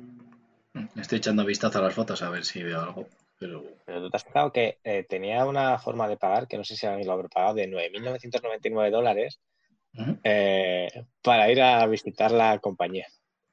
Eh, sí, bueno, creo, sí, creo que había un nivel de. Sí, vale, sí, efectivamente. Estaba la de 225, la de 800, que era para tiendas, que eran cuatro copias, y luego había una que era de 10.000 dólares, Vale. y básicamente, eh, no, te, eh, creo que era solo para americanos. Eh, Pone visita a nuestro perdón, para- equipo, para conoce a los no, detrás para- del juego. para europeos. Es, es de unos polacos. El juego es de una compañía que se llama. ¿Cómo se llama? Three-Headed Monster. Sí, eh, Three-Headed Monster. Monstruo de tres cabezas. Eh, son unos polacos y eh, la recompensa de 10.000 euros. Básicamente quedabas con ellos para hacer una, una sesión de fotos porque te incluían en el juego. Eh, porque las fotos que, que se pueden ver de las cartas y de los personajes y tal, em, son gente que ha creado el juego, algunos backers y tal, y te hacen una, bueno, te hacían una, ses- una sesión de fotos. Bueno, podías- tiene cero. O sea, nadie ha pagado eso. ¿eh? Por si alguien lo está pensando. Es, es que es normal. Hombre, 10.000 Estamos hablando de 10.000 euros. Joder. Me cago en ti. No me jodas. Fíjate la de juegos eh, Kickstarter que te puedes meter de, de maldito. de. Eh, no, no. eh, todos los que me he metido son de. no, ninguno es de maldito, son todos de la misma, de Weekend Dreams. Bueno, A ver, pues, juegos de maldito. La de 10.000 euros era una barbaridad. Es para alguien que quisiera financiarles como aquel que dice la empresa. Eh, Joder. no- estamos hablando de una salvajada. Que, Muy bien. No he Bueno, yo eso en mi vida. Tomás, te incluye los tres. eh, o sea, te ahorrarías los 100 euros de los tapetes, que te los incluye, ¿sabes? Si pagas Sí, los sí, 10. sí, sí, claro, sí, En, en vez de gastarme lo, en lo de los tapetes, que, ¿cómo no? Pues te metes en 10.000 euros y ya está, todo su problema solucionado. Es que los 10.000 pavos esos no les gana ni a Lija ni en dos meses casi. O sea que es lo que No, la verdad es que, a ver, le tengo muchísimas ganas, eh, porque al final, quieras que no, pues Elon Mars eh, no deja de ser un euro. Eh, los juegos, y este me parece tan distinto a todo que... Vamos, que esté para Ludo Laguna, ¿no? En mesa central. Sí, resérvame un hueco ya. O sea, yo te pido hueco ya. Yo es verdad que quiero probarlo porque no tiene pinta de que a veces en juego de estos que diga quiero echar 10 partidas porque no tiene pinta de ser muy, no sé, la impresión rejugable. Tiene más pinta de ser bonito y ver las mecánicas un par de partidas o tres. La pero versión la de, verdad que como la versión que puede- tiene.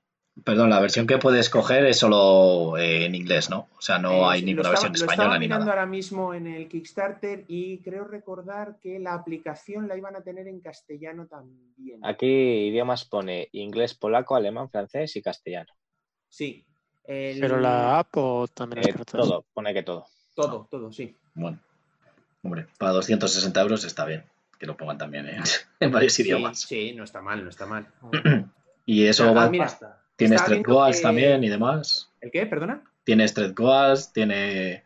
O directamente pagas 260 y ya te pillas todo. Eh, tenía goals, se añadieron más cartas. eh, también hay unos tokens de, como de personaje que pones, también tienen un chip NFC dentro y los pones sobre la torre y hacían algún tipo de habilidad. No me acuerdo exactamente cuál era, pero ya te digo que en su momento sí que me conocía la campaña de memoria, pero ya hace bastante tiempo y no. Pero, pues, más cartas, eh, creo que se desbloquearon edificios nuevos, eh, se desbloqueó también mm, lo- porque lo pidió la gente, eh, que vinieran algunos edificios comodín, por si se te estropea un edificio, que puedas utilizar otro como comodín. Y de hecho creo que querían habilitar el, el- que todos los edificios pudieran funcionar como comodín. Mm, Que si, pues mira, se me ha estropeado uno, pues utilizo otro como este y ya está. Vale, Porque vale. al final, a ver, es, el- es uno de los problemas del juego, que es un juego que tiene electrónica interna. Si la electrónica te falla, eh, pues tienes un problema.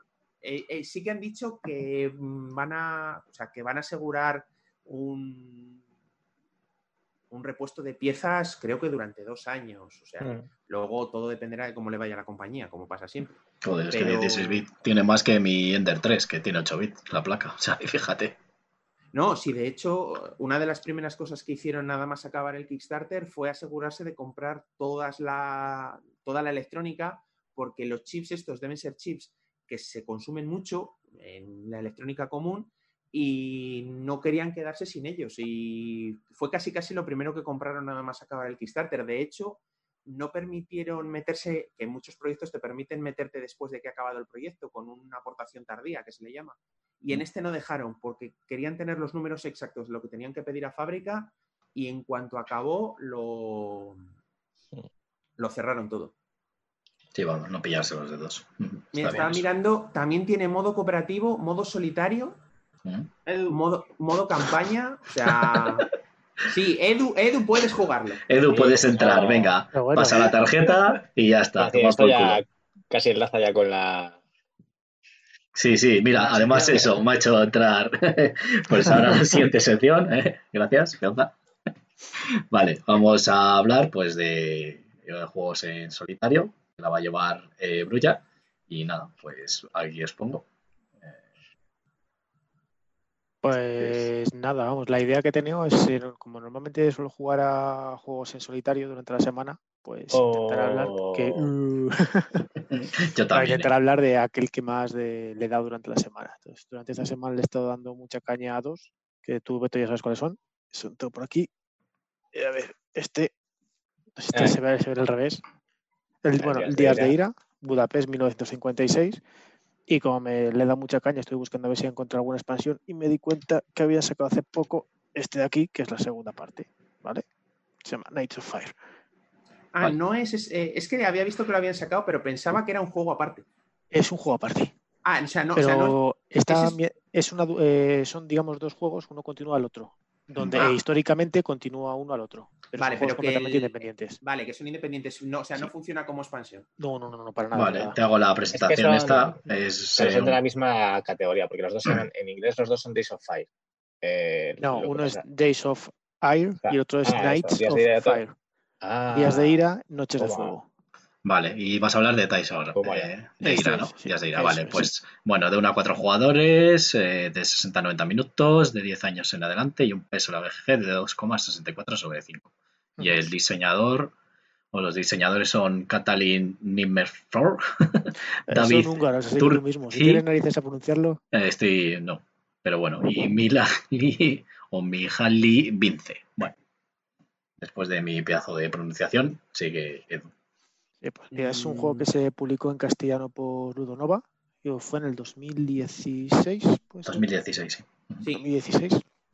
Entonces, bueno, lo bueno que tiene este juego es que tiene, digamos, de dos modos de juego. Son el modo cooperativo barra solitario, que viene a ser más o menos lo mismo, en el cual eh, los jugadores controlan la resistencia húngara y la, una IA, una, un mazo de cartas, controla a Zurkov, que es el general ruso soviético que estuvo allí durante la ocupación. Y luego está el modo eh, competitivo en el que un jugador hace de, de Zurkov, hace de ruso, y el resto de jugadores eh, pues siguen jugando igual como, como rebeldes. ¿vale? Entonces, ¿cuál es el objetivo? Pues si veis abajo a la izquierda en el tablero, son durante una semana, tienes que ir eh, aguantando durante la revuelta de, Budapest de 1956 aguantar hasta el final del, de la semana. Al final de la semana, si consigues que haya en el tablero cuatro eventos o menos, ganas la partida. ¿Cómo pierdes? Pues si llega el fin de la semana y eh, hay más de cuatro eventos, pierdes. También si en los dos tracks de la derecha, el de arriba del todo llega a cero, que es la moral de los, de los del polo húngaro, llega a cero, pues también eh, pierdes. Y por último, si te matan a todos los, los sublevados, digamos, a todos los rebeldes. Mm. Entonces, normalmente cuando juegas en solitario, juegas con un jugador, el cual tiene cinco heridas. Entonces, el juego va pasando diferentes rondas. Cada día, primero juega Zurkov, que lo que hace es sacas cuatro cartas de evento que te van diciendo en función de, además, los dos primeros días se puede que des en rojo, son eventos de nivel 1. Dime. Un momento, eh, súbete un poco el micro porque cuando hablas te soplas y soy el Ahí, ahí, mejor. Yo creo que sí. Vale. Perdón. Sí, entonces durante el primer turno Zurkov saca cuatro cartas que son cuatro eventos que van pasando. Básicamente pues se van metiendo eventos durante el juego, te van dando heridas, van matando a, combatientes, etcétera. El siguiente paso ya son las acciones de los, de los propios jugadores. Tienes eh, cuatro acciones y antes de cada acción te puedes ir moviendo a una diferente localidad. Ah, pues acciones las típicas de quitar un evento, activar un combatiente, jugar una carta, destruir tanques, o de matar milicias eh, rusas.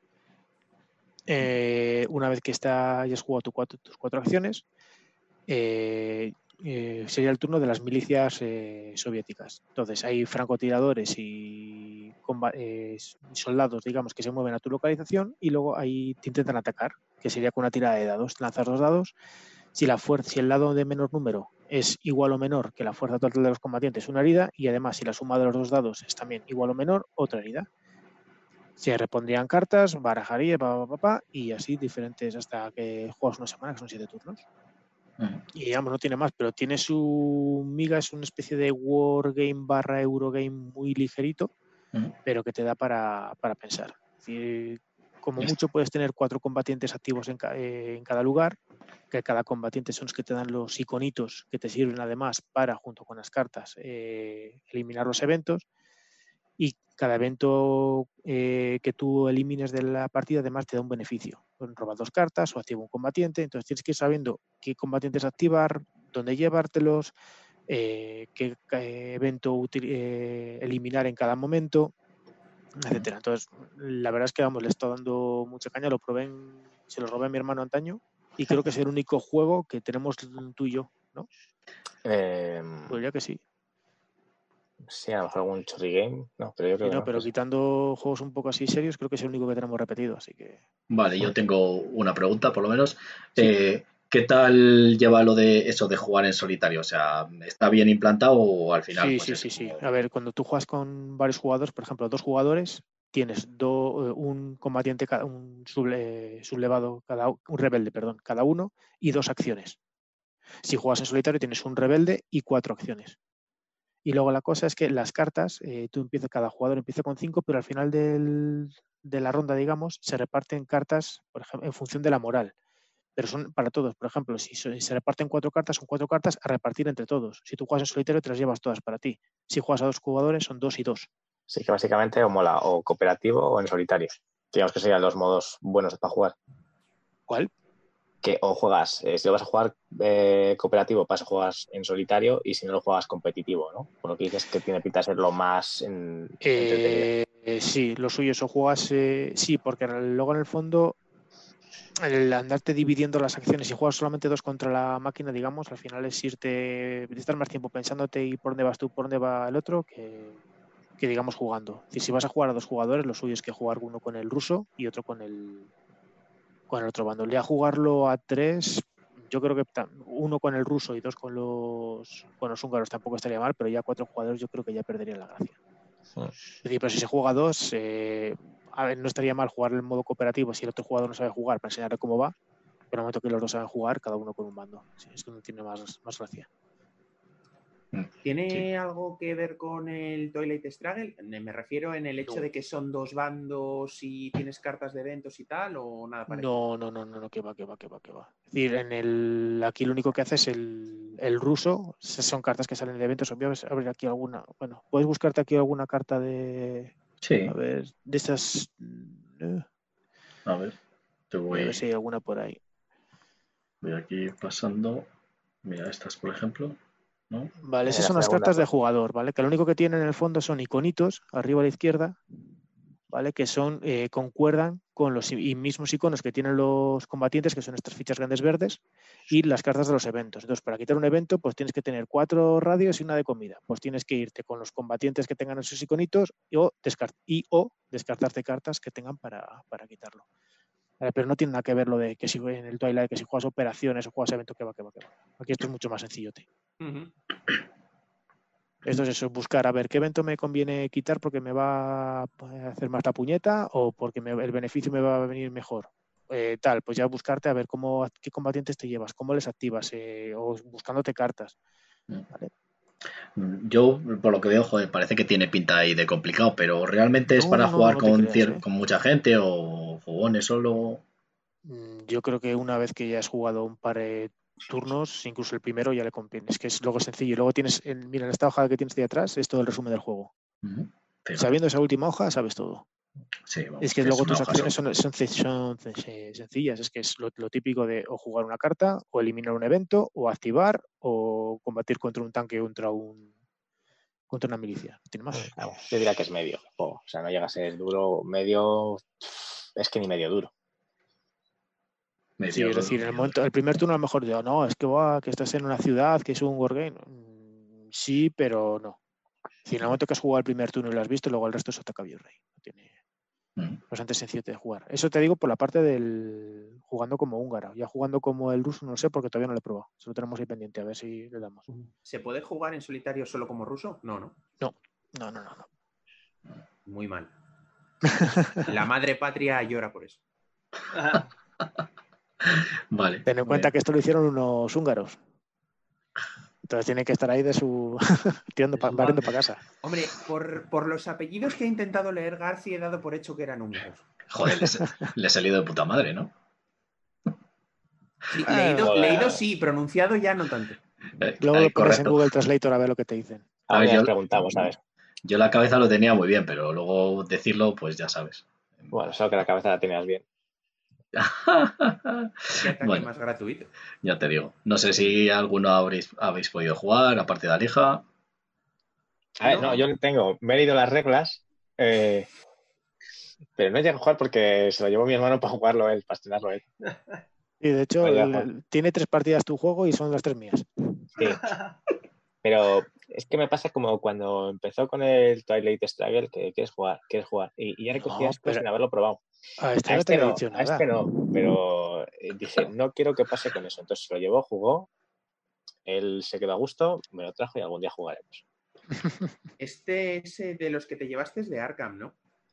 Sí, eh, pero sí, se lo cogí allí, pero de los primeros que cogí, porque me gustó bastante el tema, leí de él, y me parecía que era bastante bueno. Y era la época que Ludonova sacaba juegos bastante. Bueno, que lo Bueno, sigue haciendo, pero vamos. Ludonova, Ludonova Ah, sí, siempre porque saca juegos muy les malos. ¿El qué? No, pero eso. Que sí, Ah, que, vale. bueno, que lo sacaba y lo sigue sacando. Entonces. Eh, No, bueno, lo- este de Ludol. Nova es de lo que llaman la serie historia, no sé si viene por ahí, se puede ver. Uy. Entonces tiene otros jueguillos, el 13 días, el Orquesta Negra y había otro, el Telón de Acero, Sí, que les he tenido los- todos y esos vamos, son... Sí que son los mini Twilight.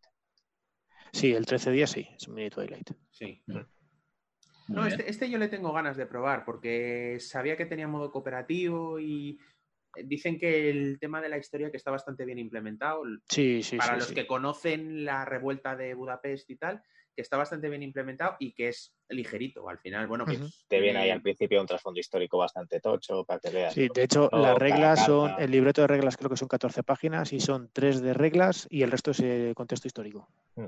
Así que Ah, eso está bien para Y luego, un bueno, poco lo de que lo que ha decía, tiene un, un libreto de reglas que son, digamos, la- el setup básico y luego tienes dos libretos aparte, uno para el modo cooperativo y otro para el modo competitivo. Si no me equivoco, son esos, ¿no? Eso es, sí. Eso sí. ¿Y tú, Peonza, opinas algo? Que estás, parece que se te ha comido lengua el gato. Se ha vuelto a No caer. sé, sí que de este juego todavía no había oído hablar, la verdad. Entonces tampoco voy a decir mucho. La verdad es que tiene buena pinta. Todo lo que sea concepto histórico, por norma general, a mí me gusta, porque al final siempre. Y luego de los juegos, educa y aprende siempre en mola. En mi, en mi caso personal. Bueno, pues entonces con el Twilight Struggle, lo- vamos, lo vas a disfrutar. Lo, lo- joder, le tengo pendiente desde hace un montón de tiempo. No, lo vas a tengo que echarle ganas. O Cuando juegas con echarle uno ganas a novel, jugar. Cuando quieras, juega con uno novel que no haya jugado o lo vas a sufrir. Me lo puedo imaginar. Yo he jugado una partida y media y de eso han pasado cuatro años, así que se puede contar como que no se juega. De hecho, no me acuerdo de las reglas. Yo es que si juego, pues encima educa y aprende, las dos cosas no sé hacerlas, así que muy bien. No sé. Jugar conmigo es como, bueno, pues venga, voy a ganarte. Pero bueno, le tendré que probar también. Sí, depende. Si haces trampas, ganas tú. Es que, Adrenalina, ¿qué? Es que que pasa cuando gano yo, pues os quedáis sorprendidos. Pero, oye, también puedo ganar, ¿no? luego, vemos que te inventaste la mitad de las reglas, que, bueno, bueno, Eh, eso es otra pero cosa. estás mezclando días, eso es StarCraft, tío. Sí, sí, yo hablo de eso. de eso. Yo hablo del otro día. Ah, ¿De bueno, cuál? de las dos partidas que os gané, pero bueno, no, ¿A qué no quería decirlo. Ay, amigo. Bueno, tú no estabas, claro, qué cojones. Ah, digo, vale, amigo. Bueno, no sé si Edu va a hablar de otro juego o ya pasamos a la siguiente sección. No, uno por día, no, joder, Perfecto. Pues poco a poco. Que si Pues no nada. va a parecer que estoy muy solo. sí, pues ahora eso es lo que vamos a hacer. Vamos a, a que Peonza. Voy a pasar esto. Vale. Ahí.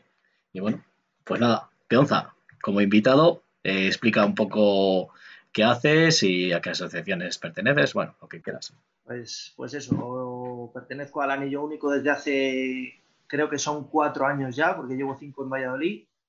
Y pues desde que entré colaborando siempre todo lo que he podido, lo que el trabajo y el deporte me ha dejado. Y desde que su creación casi casi de Ludoducto también.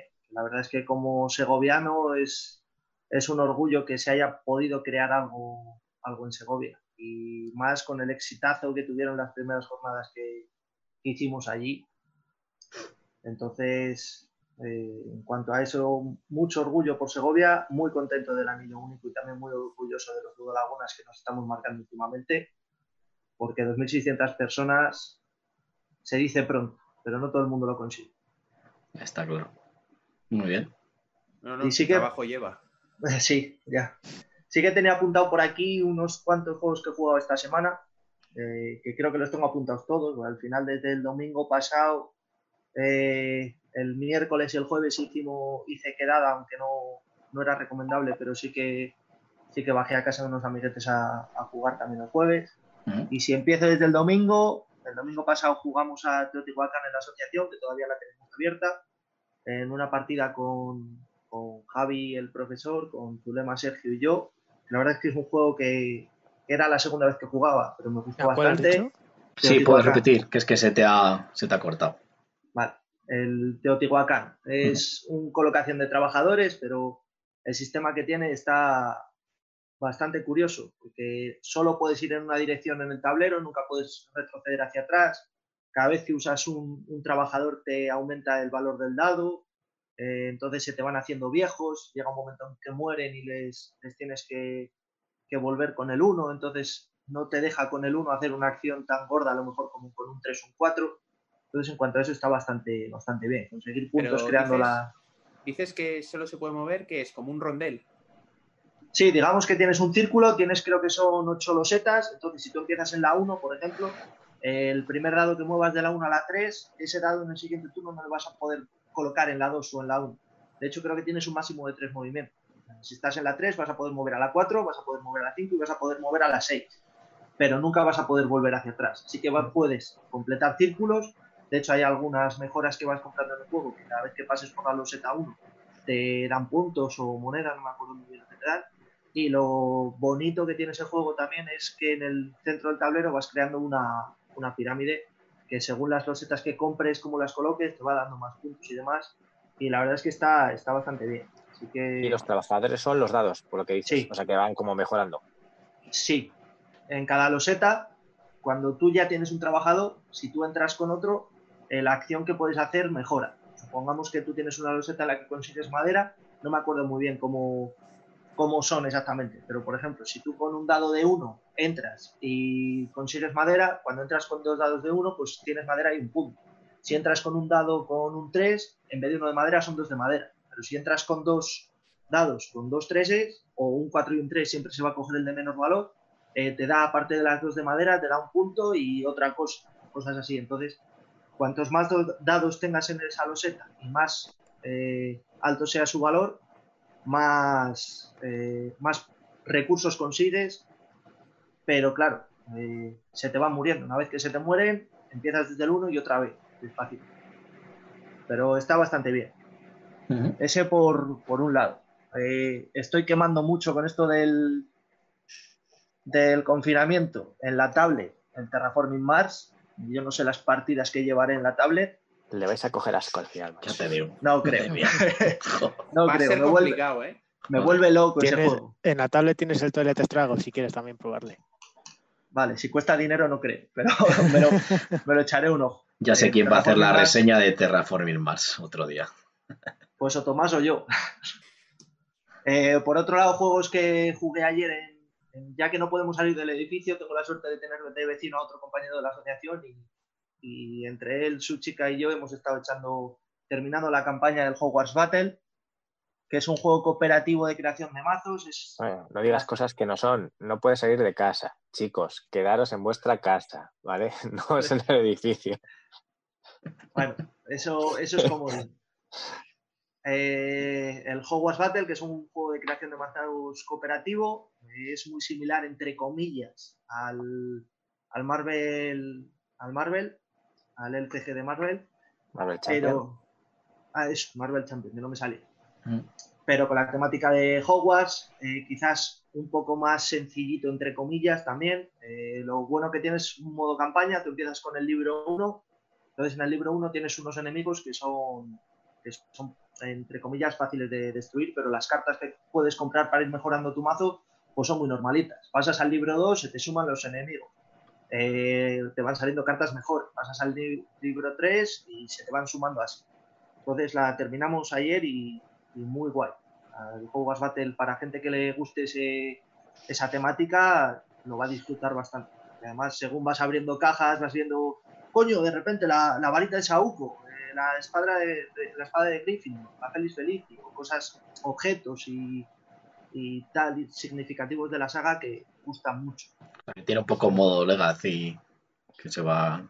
Sí, pero de, un libro a otro no te quedas con cartas. Tú siempre en, la partida, cuando la empiezas, empieces del, libro que empieces, con el personaje que elijas, vas a tener tus 10 cartas de inicio. Mm. Entonces, a partir de ahí vas a evolucionar. Es que el juego no era malo, le probé yo donde Easy cuando sí. se lo en Alexia. Ah, ese es el que jugamos. Ah, vale. Sí, sé cuál es. Y nada, bien, está. A ver, está entretenido el juego. Yo soy más del Marvel, pero porque Harry Potter no me gusta. Pero la verdad son, es que. Son diferentes. Marvel eh, se le ve que le han dado una vuelta de tuerca. Creo que las mecánicas están mucho más pulidas que en el Hogwarts Battle. Pero mm. el Hogwarts Battle, para gente que. Lo típico de no, es que los juegos de mesa, ¿te gusta Harry Potter? Pues ven aquí, que esto te va a gustar. Es, un buen juego para ir. el doble de Harry Potter, ¿no decías? ¿Eh? El doble de Harry Potter dices. No, el doble de Harry Potter es este. Eh, por otro lado, sin salirnos de esa temática de Harry Potter, eh, yo compré esta semana el Funkoverse. Harry Potter era un juego que sí que había visto que es muy llamativo. ¿El qué? Eh, Funkoverse el de los Funkos, eso, los. No me digas que has caído en el juego de los Funkos. Sí, he caído. Le vi yo, le vi yo. Por el amor de Dios. Hay un juego de Funkos. Sí, Sí, sí, hay sí. varios. En Sí. Essen del año pasado tenía un stand como un campo de fútbol. de- claro, que con, lo- con los cabezones que tienen los muñecos esos, como para no necesitar un campo de fútbol. Claro, yo he visto sacadineros este que ha sacado Marvel, que lo está ahí por Kickstarter, que te puedes Sí. dejar la de Dios ahí, que bueno, luego el juego no me llama la atención para nada, pero. Pero no adelantes Potter- programas de Kickstarter, por Dios. Ah, en, perdón. este, en este juego no me, Chas. Mutado, Alija. Venga. no me voy a exceder mucho. Es un juego muy sencillo, es un juego de escaramuzas, por así decirlo. Tú tienes un tablero, tienes tus dos personajes y dependiendo de la misión que elijas y el tablero que elijas, puedes hacer uno de ir a matar al otro y te dan puntos. Ir a conseguir puntos que están repartidos por el mapa o quedándote en una zona. Ir a capturar la bandera o cosas así. O sea, en cuanto a juego, es un juego muy sencillo. ¿Y te lo has comprado? te- ¿Ya lo tienes? Sí. Si Ahí, enseña un gusta- Funko. Vale, voy, un segundo.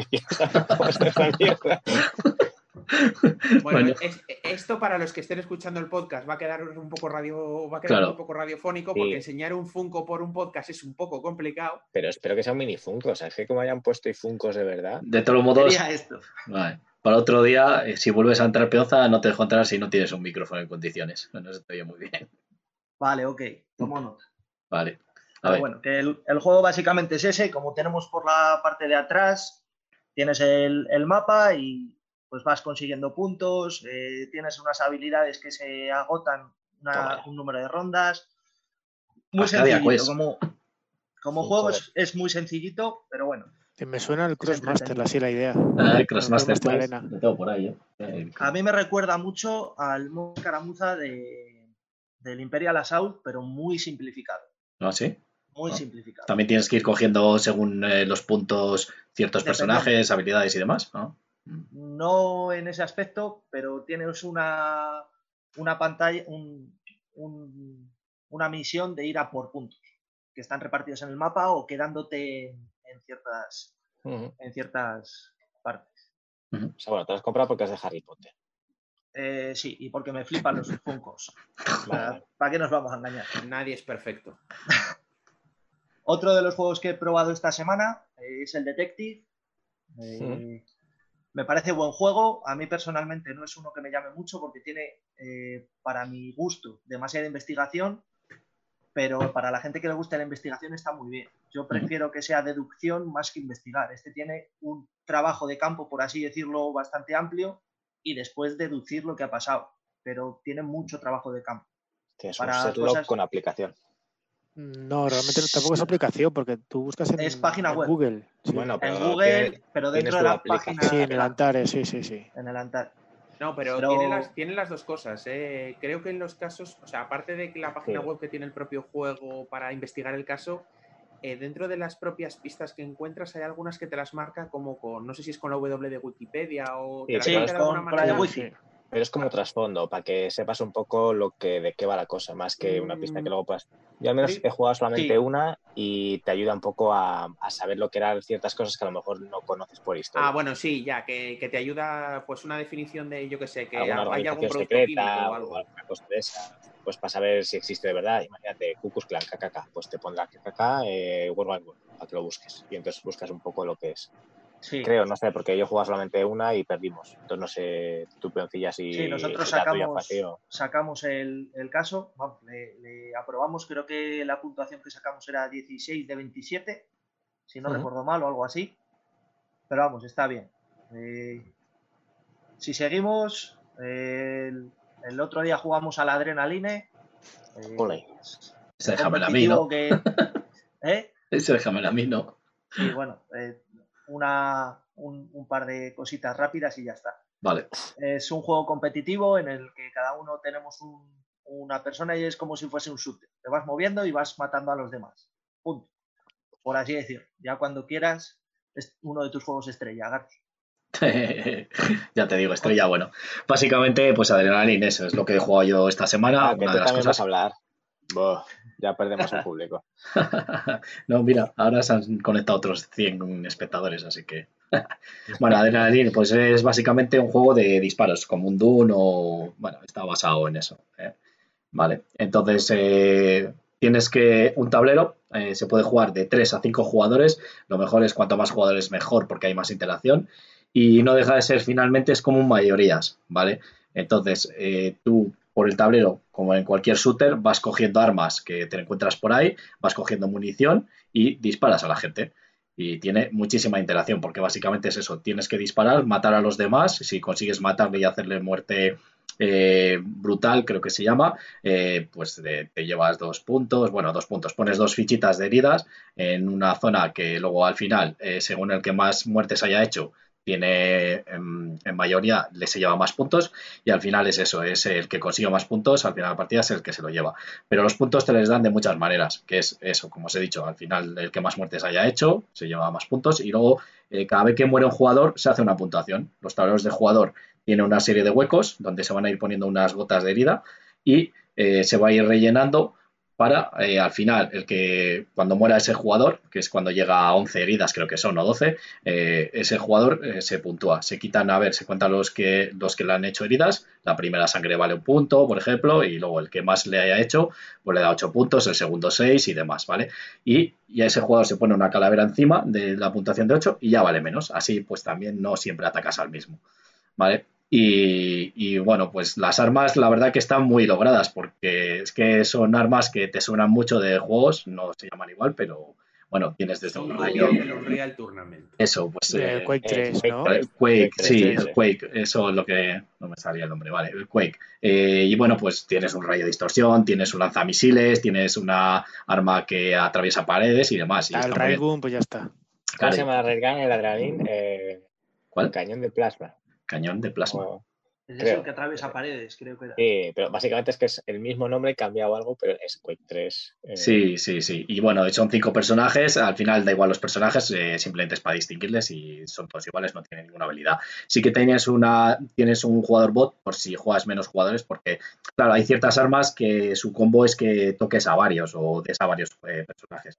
A lo mejor tienes un lanzamisiles que das a los cinco, entonces, o sea, a los cuatro, vamos, a los cuatro contrarios. Entonces, eso es para conseguir más puntos.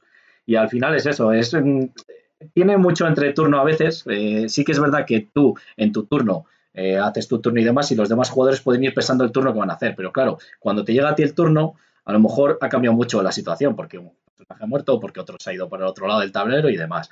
Eh, escala bastante bien, porque bueno, eh, el tablero le puedes poner eh, cuatro zonas, porque está como dividido partido en dos, ¿vale? Le puedes poner de cuatro lados diferentes, ¿vale? Dos en cada lado. Y bueno, pues para tres jugadores le pones más pequeño, más grande para cuatro y demás. Y bueno, y armas tienes de sobra y nada. Lo único malo que yo creo que a tres a lo mejor se queda un poco corto. Si no metes un jugador bot por eso, por lo que os he dicho, a lo mejor hay ciertas armas que no tienen mucho sentido. Sí, para mí cinco es lo mejor y incluso si hubiera más jugadores con un tablero más grande, no Podría estar chulo. Sí. sí, Y además, bueno, pues eh, las partidas sí que yo creía que iba a ser un juego más rápido, pero luego sí que nos tiramos un par de horas, yo creo, jugando ¿eh? ese día. No, una hora y media. Hora y Yo creo que hora y media más o menos. Hora y media. Sí. Penséis mucho. A eso hay que jugar como al Quake 3. Tú corres por un pasillo y disparas. Eso, es. Eso es. primero y recargas. Básicamente, además es que la partida esa la gané yo porque, mira, yo no hice ni una muerte. Por un punto, desgraciado, por un punto. No hice ni una muerte. Lo que pasa es que yo me dediqué a, pues eso, a tocar a uno, a otro, a otro. Entonces, bueno, me llevaba las primeras sangres, que eso es un punto ya seguro. Y luego, aparte, pues siempre me llevaba puntuaciones cuando moría. ¿Cómo ha quedado? Me dedico a tocar gente y a hacer primeras sangres. Eh, ya, sabes, bueno. o mamá, ¿no? un tupido velo. Y entonces, básicamente me dediqué a eso y, y con eso conseguí ganar. Pero bueno, la verdad que Pionza jugó muy bien, hizo muchas muertes y bueno, no se lleva la partida porque básicamente era tu primera partida, ¿eh? Mía segunda. La segunda, bueno, por eso. Claro, yo es que ya le he dado también unas cuantas partidas, entonces pues, ya sé más o menos por dónde tengo que ir y demás. Y bueno, me coincidieron las cosas y ya también. Pero bueno, la verdad que es un juego, yo creo que se puede sacar a bastante gente.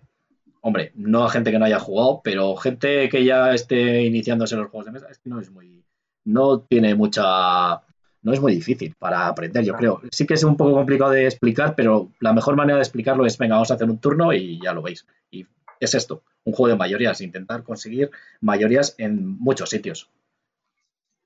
La verdad que es carne de expansión y no van a sacarlas, es lo malo. ¿No las van a sacar al final?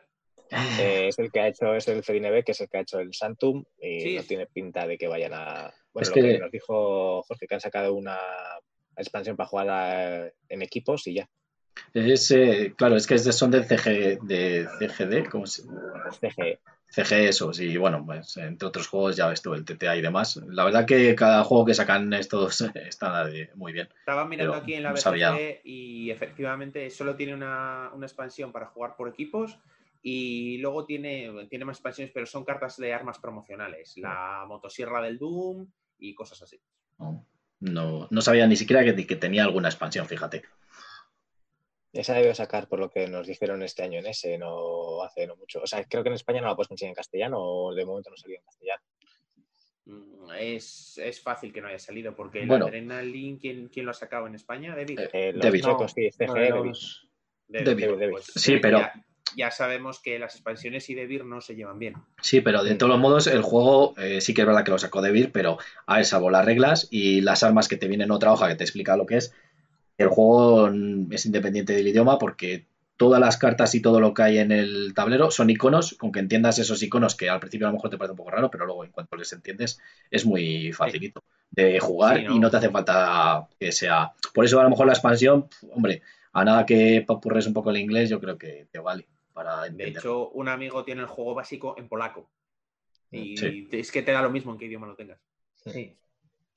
Mm. Bueno, ya si, si me dejáis seguir, Garci, Sí, sí. Ya solo, solo me quedan tres juegos más de los que he jugado esta semana, aunque he jugado cuatro, pero hay uno que es que no me merece la pena ni, mención.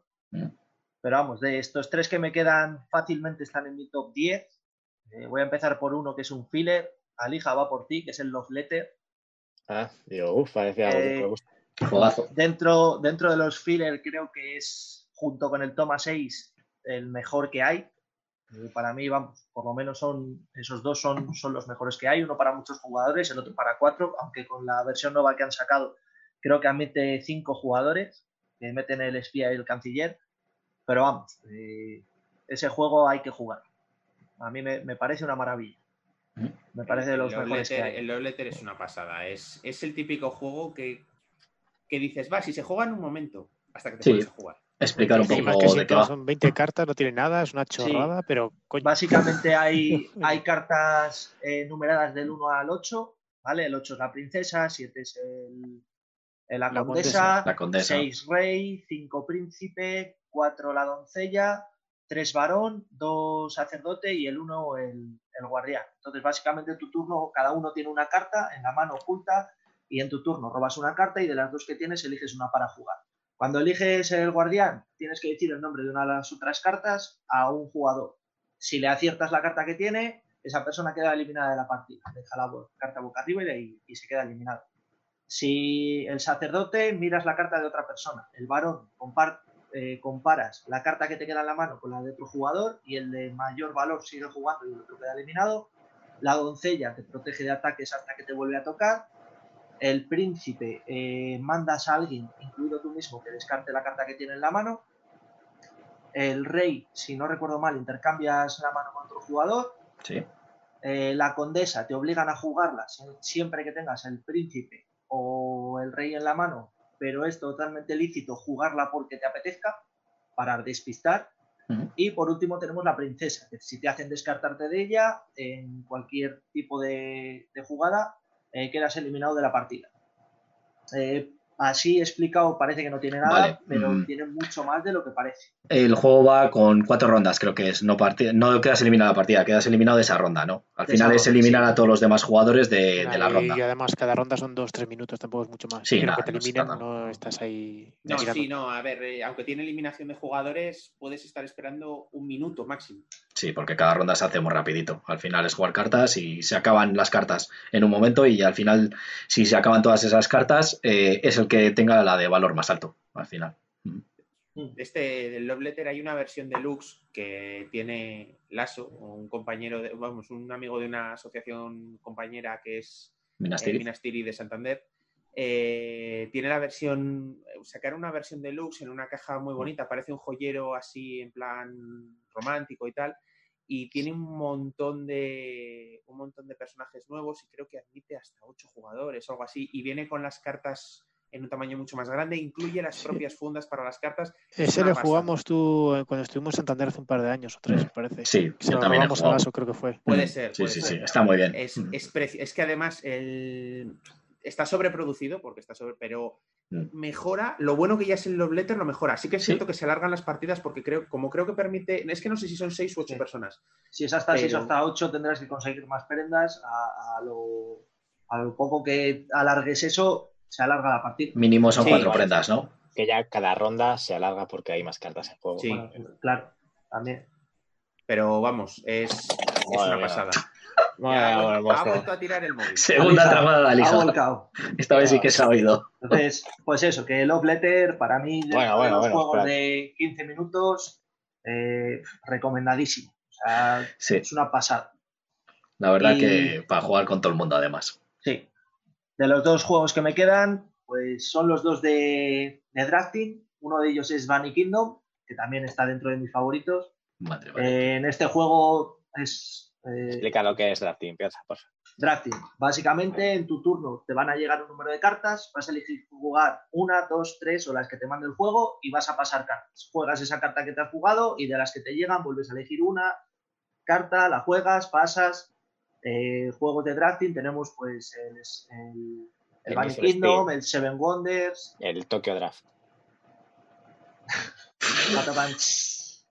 Venga, Chistaco, y- silencia a la Alija otra vez. Ahora Podemos- hacer como en Aquí hay dragones y cada vez que Alija haga un chiste malo, hacer cinco segundos de silencio. Sí que lo, lo que tiene de especial el Bunny Kingdom para mí es que las cartas que juegas eh, puede haber, simplificándolo mucho, dos tipos, que son cartas de territorio y cartas de, de pergamino, que los pergaminos te dan puntos al final de la partida dependiendo de lo que hayas jugado, de lo, de lo que te ponga en el propio pergamino, como puede ser, si produces 7 pescados te llevas eh, 20 puntos, que quiere decir que tienes que tener 7 territorios en los que haya pescado.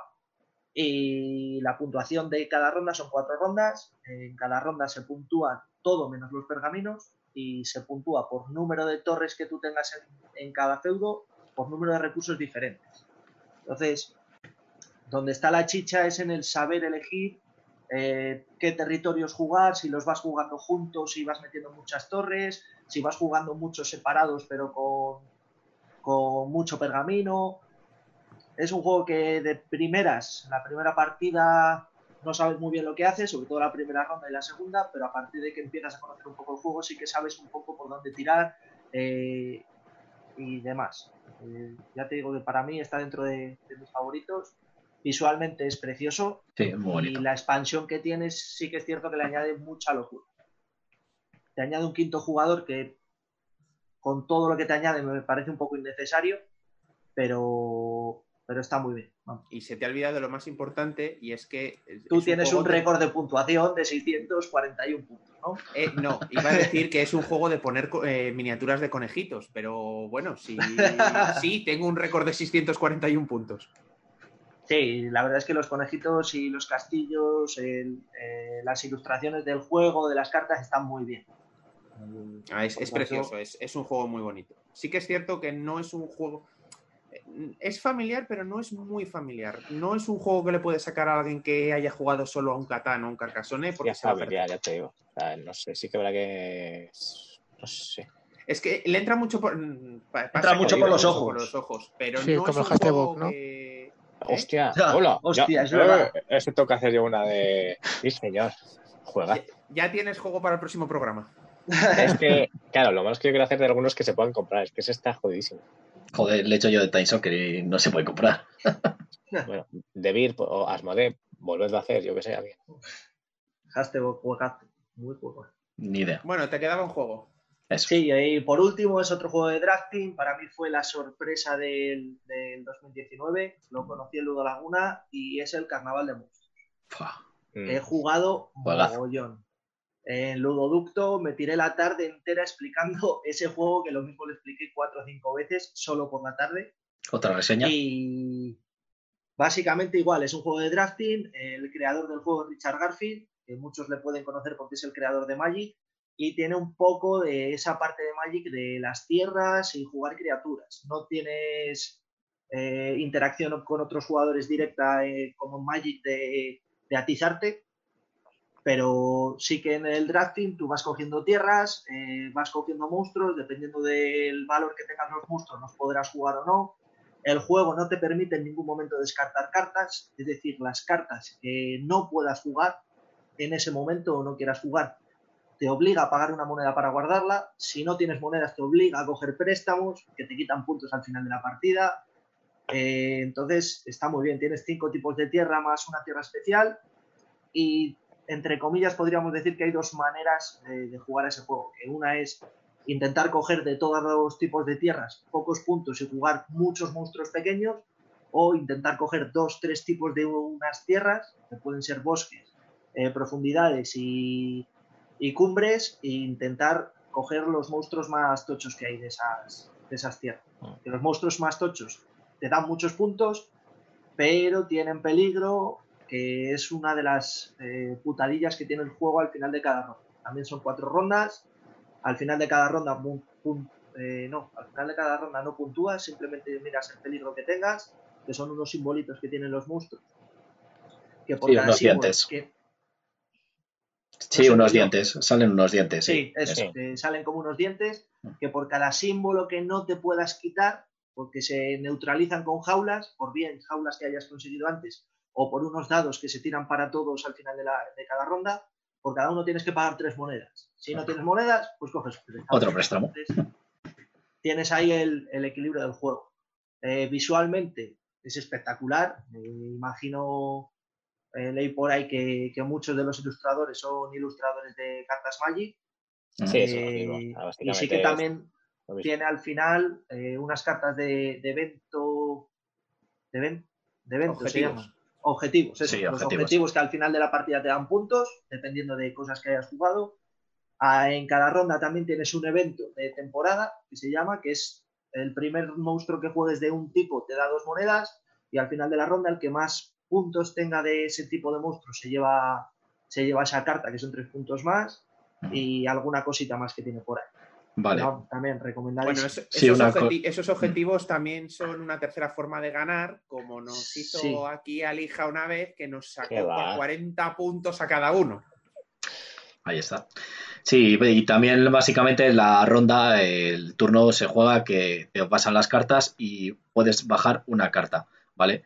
Eh, puede ser o un territorio, como has dicho bien, Peonza, o un monstruo a ese territorio, que es eso, que es que lo- O guardar es- un un- evento, un, un evento, objetivo, un evento y demás. demás. Mm, Eso, pero bueno, que lo del tema de jugar las cartas creo que no lo habías explicado, que es o bajas un terreno, que empieza siempre con dos terrenos cada uno, que son Sí. los iniciales, ¿vale? Tierras y luego, básicas. y eso, tierras. Y luego los eh, monstruos después bajan en esas tierras según el nivel que tengan. Si la tierra tiene nivel 1, pues puedes bajar monstruos de nivel 1, pero ya esa tierra estaría ocupada y no la podías usar en, ese, en esa ronda. Al final de la ronda, todos los monstruos que estén en esas tierras se capturan. Les llevas a otro sitio y esos son para puntuar al final de la partida. La verdad que el, el juego está, es muy bonito. eh, pudimos jugar esta, esta semana y, y está muy bien, muy chulo, muy 40 rápido. y 45 minutos, una hora. Yo creo Sí, que sí. Sí, es, es un juego que en el, en el momento de que conoces un poco el juego, vas a, a toda máquina.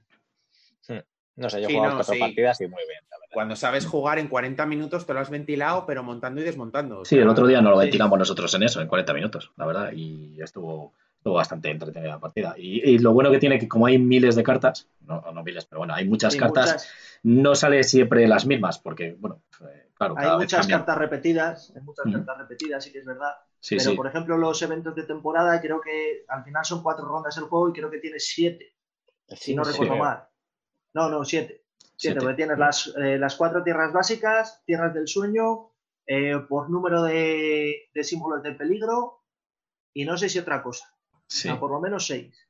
sí, sí. No, O sea, y, que al final te cambia alguna cosita. Que está bien porque puedes ir a decir, va, me voy a petar esta vez a cumbres. Sacas todo cumbres y los Sí. monstruos de cumbres no salen porque Sí. la mitad del mazo. y o sea te jode sí, mucho. puede Sí, pasar. sí, sí, Puede pasar, sí. Y también la es una de interacción. las cosas negativas. La interacción que tiene es eso, que a lo mejor, pues, a ver, tú como tienes el detrás de cartas, ves todas las cartas y las vas pasando la ronda a la izquierda o a la derecha, y luego nuevamente te vuelven esas cartas. Entonces, ves las cartas que tienes eh, o que tenemos todos, y te puedes quedar con ciertas cartas o no. Y, a- y yo me fijo, si te voy a pasar a ti las cartas, al de la derecha, pues si tienes algo que a lo mejor nos puede afectar a todos, o que nos jode, pues te la- me la quedo yo y ya está. Por eso, por eso pierdes, yo creo. Yo creo que ese juego tienes que ir a jugar tu partida. No. Eh, yo creo que la interacción ahí es bastante limitada. De hecho- Yo creo que tienes que ir a jugar lo tuyo y como vayas a joder a otros, No, sí, sí, sí, es- eso estoy de acuerdo. Yo a mí no me gusta, normalmente yo cuando juego me gusta jugar a mi bola, entonces el otro día jugué así y por eso también gané, o sea, es la única vez que voy a ganar en mi vida dos veces, pero bueno. Y, y yo jugué a eso, o sea, no me fijé lo que tenían los demás, yo me miraba lo que yo podía coger, entonces al final así sí que es verdad que conseguí ganar. Sí que Jorge estaba un poco pendiente de, de a ver de que a quién le quitaba las cosas, pero a ver, si te da un poco igual que jugar, sí, pero si no, yo creo que al final ir a hacer puntos tú. sí, y lo sí. único al final, cuando tienes cartas que no sabes o que a ti no te benefician en ningún momento, mirar a Sí, ver claro, a futuro si alguna te puede valer Mm, y si no te puede valer ninguna, cuál es la que mejor le viene al otro, porque como te toca guardarla sí o sí, claro. no dejársela. Pero sí, ahí, ahí hay que ir a jugar tu partido. Y como curiosidad diré que decías que era de Richard Garfield, que es el creador de Magic, pues el Sí. Bunny Kingdom también. No joder, Sí, primera noticia. Está todo conectado, peonza. Es que date cuenta. Sí. Hostia, ¿No te gustará también Garfield como gato? No, no mucho. no, pues hostia, no me, no me había percatado yo de, ese- de esa cosa. pues mira, una cosa más que sabes. Pues nada, ¿quién quiere arrancarse diciendo con qué ha jugado esta semana? No sé, de todas maneras, eh, también hay que saber, bueno, llevamos dos horas, ¿eh? Por si Sí. vemos que esto se nos empieza a alargar más de la cuenta. Mm. Bueno, pues si queréis decir cada uno lo que habéis jugado un juego y demás, y ya está. Yo, como ya he dicho uno, pues venga, el que quiera y ya terminamos. ¿Vale?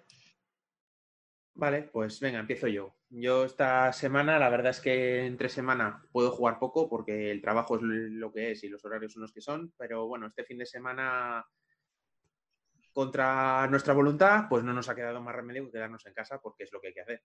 Y bueno, pues he estado tirando de Board Game Arena y ya conocía la página, pero la verdad es que le hemos metido, yo que sé, 12 partidas al Seven Wonders seguidas, porque como no hay ni que barajar cartas, ni que recoger tablero, ni que montarlo tampoco, es que se juegan las partidas en 8 minutos. O sea, creo que he jugado más partidas al Seven Wonders en una tarde que las que he jugado en los últimos tres años.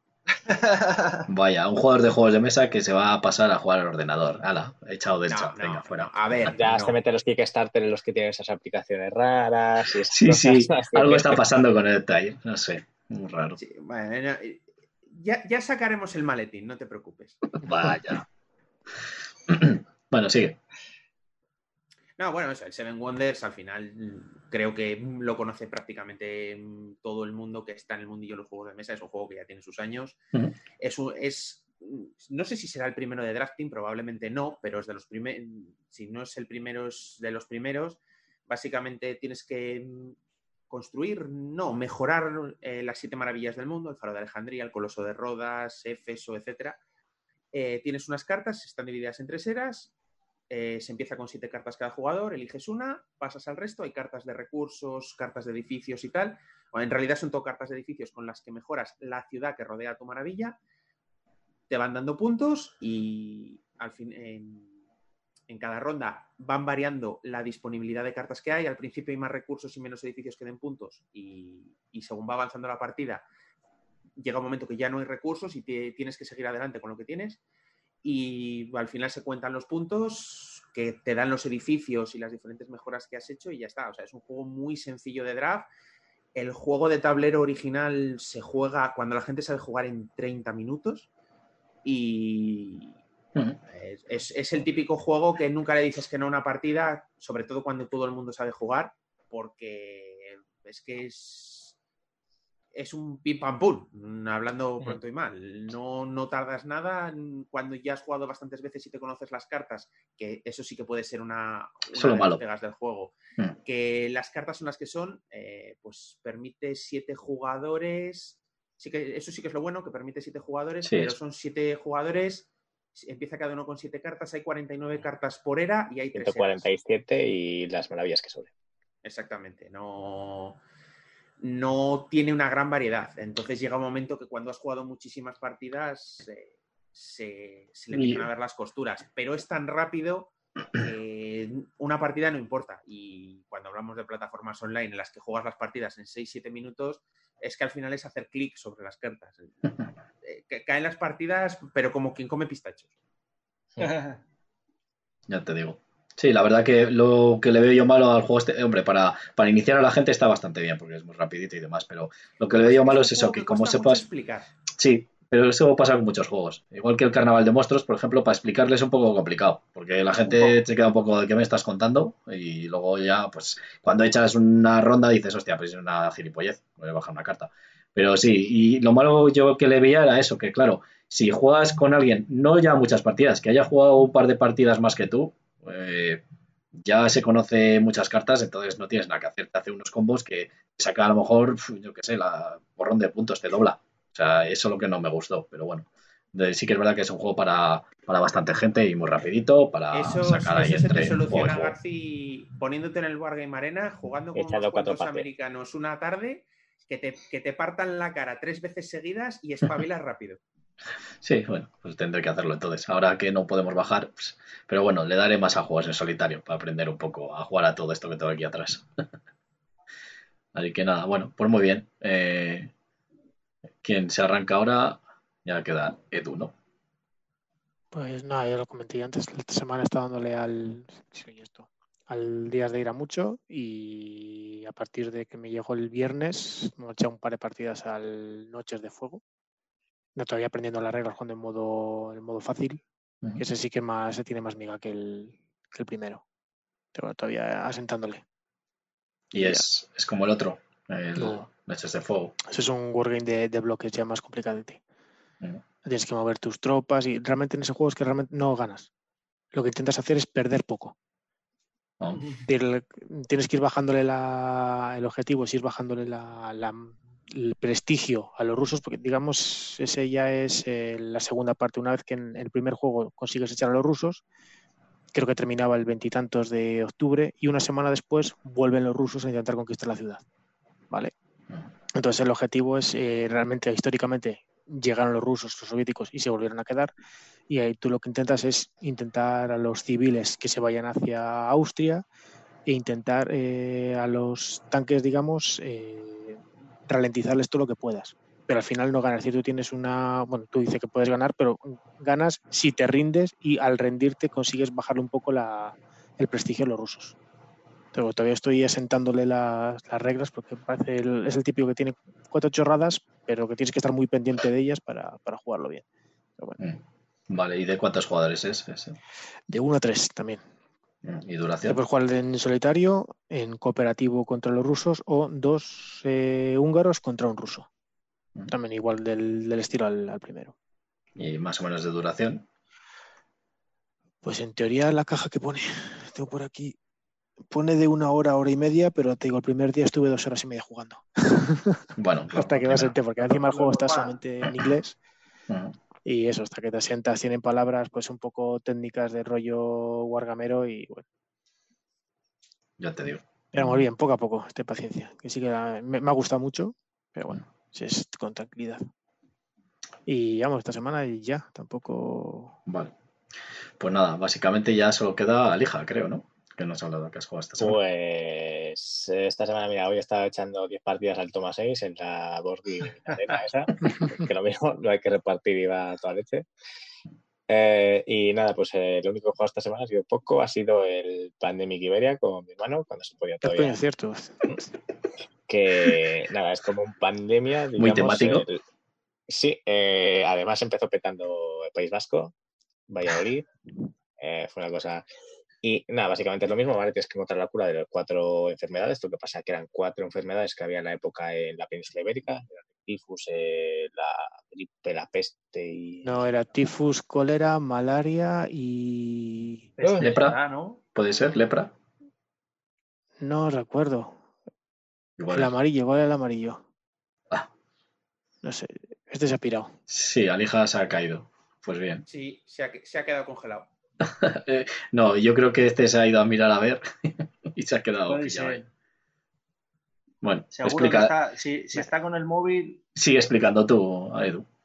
Nada, es muy el de reglas es similar al pandemia. Lo único que tiene diferente es por eso que se desarrolla en la península ibérica Y diferencias que tiene, pues tiene la acción de potabilizar agua, que lo que te hace es eh, evitar poner un cubito en una zona adyacente.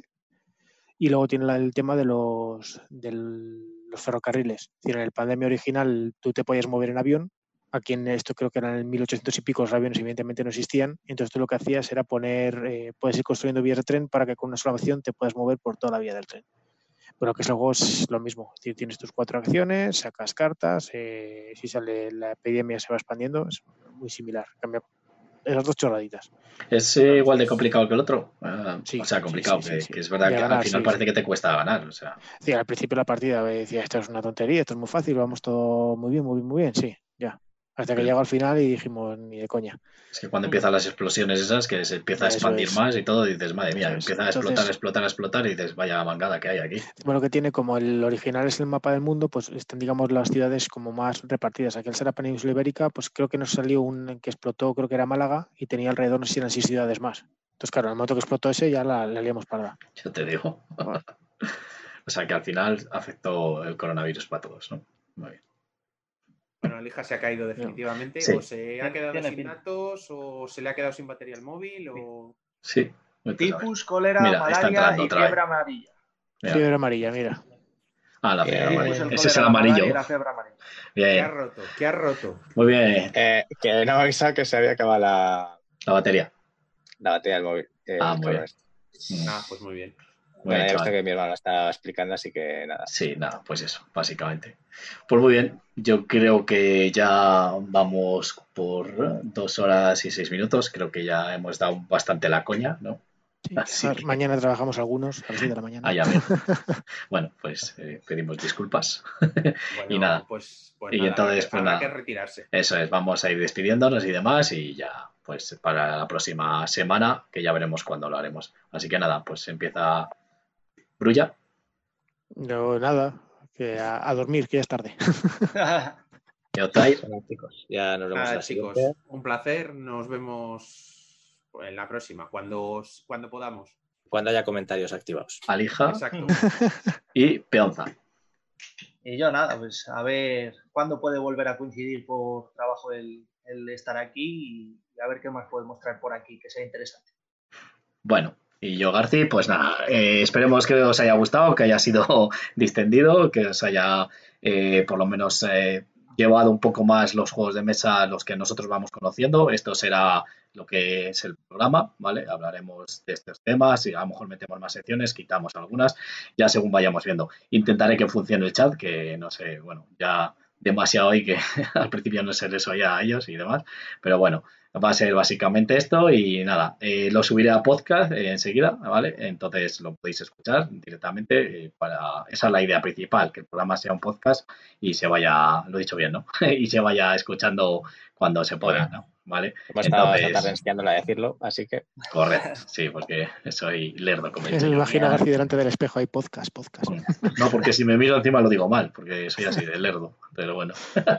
así que nada, eh, nos vemos la próxima semana o nos escuchamos. Bueno, un último apunte. Eh, bueno, recordamos que la asociación está cerrada por los motivos que son actualmente, ¿vale? Eh, cuando volvamos a abrirla, lo anunciaremos en redes sociales, etcétera, ¿vale? Pero de momento, pues nada, todas las actividades de la asociación quedan canceladas. Correcto. Pues muy bien. Pues nada, sin más, pues ya nos vemos la siguiente semana. Hasta luego. Venga, hasta luego. Adiós.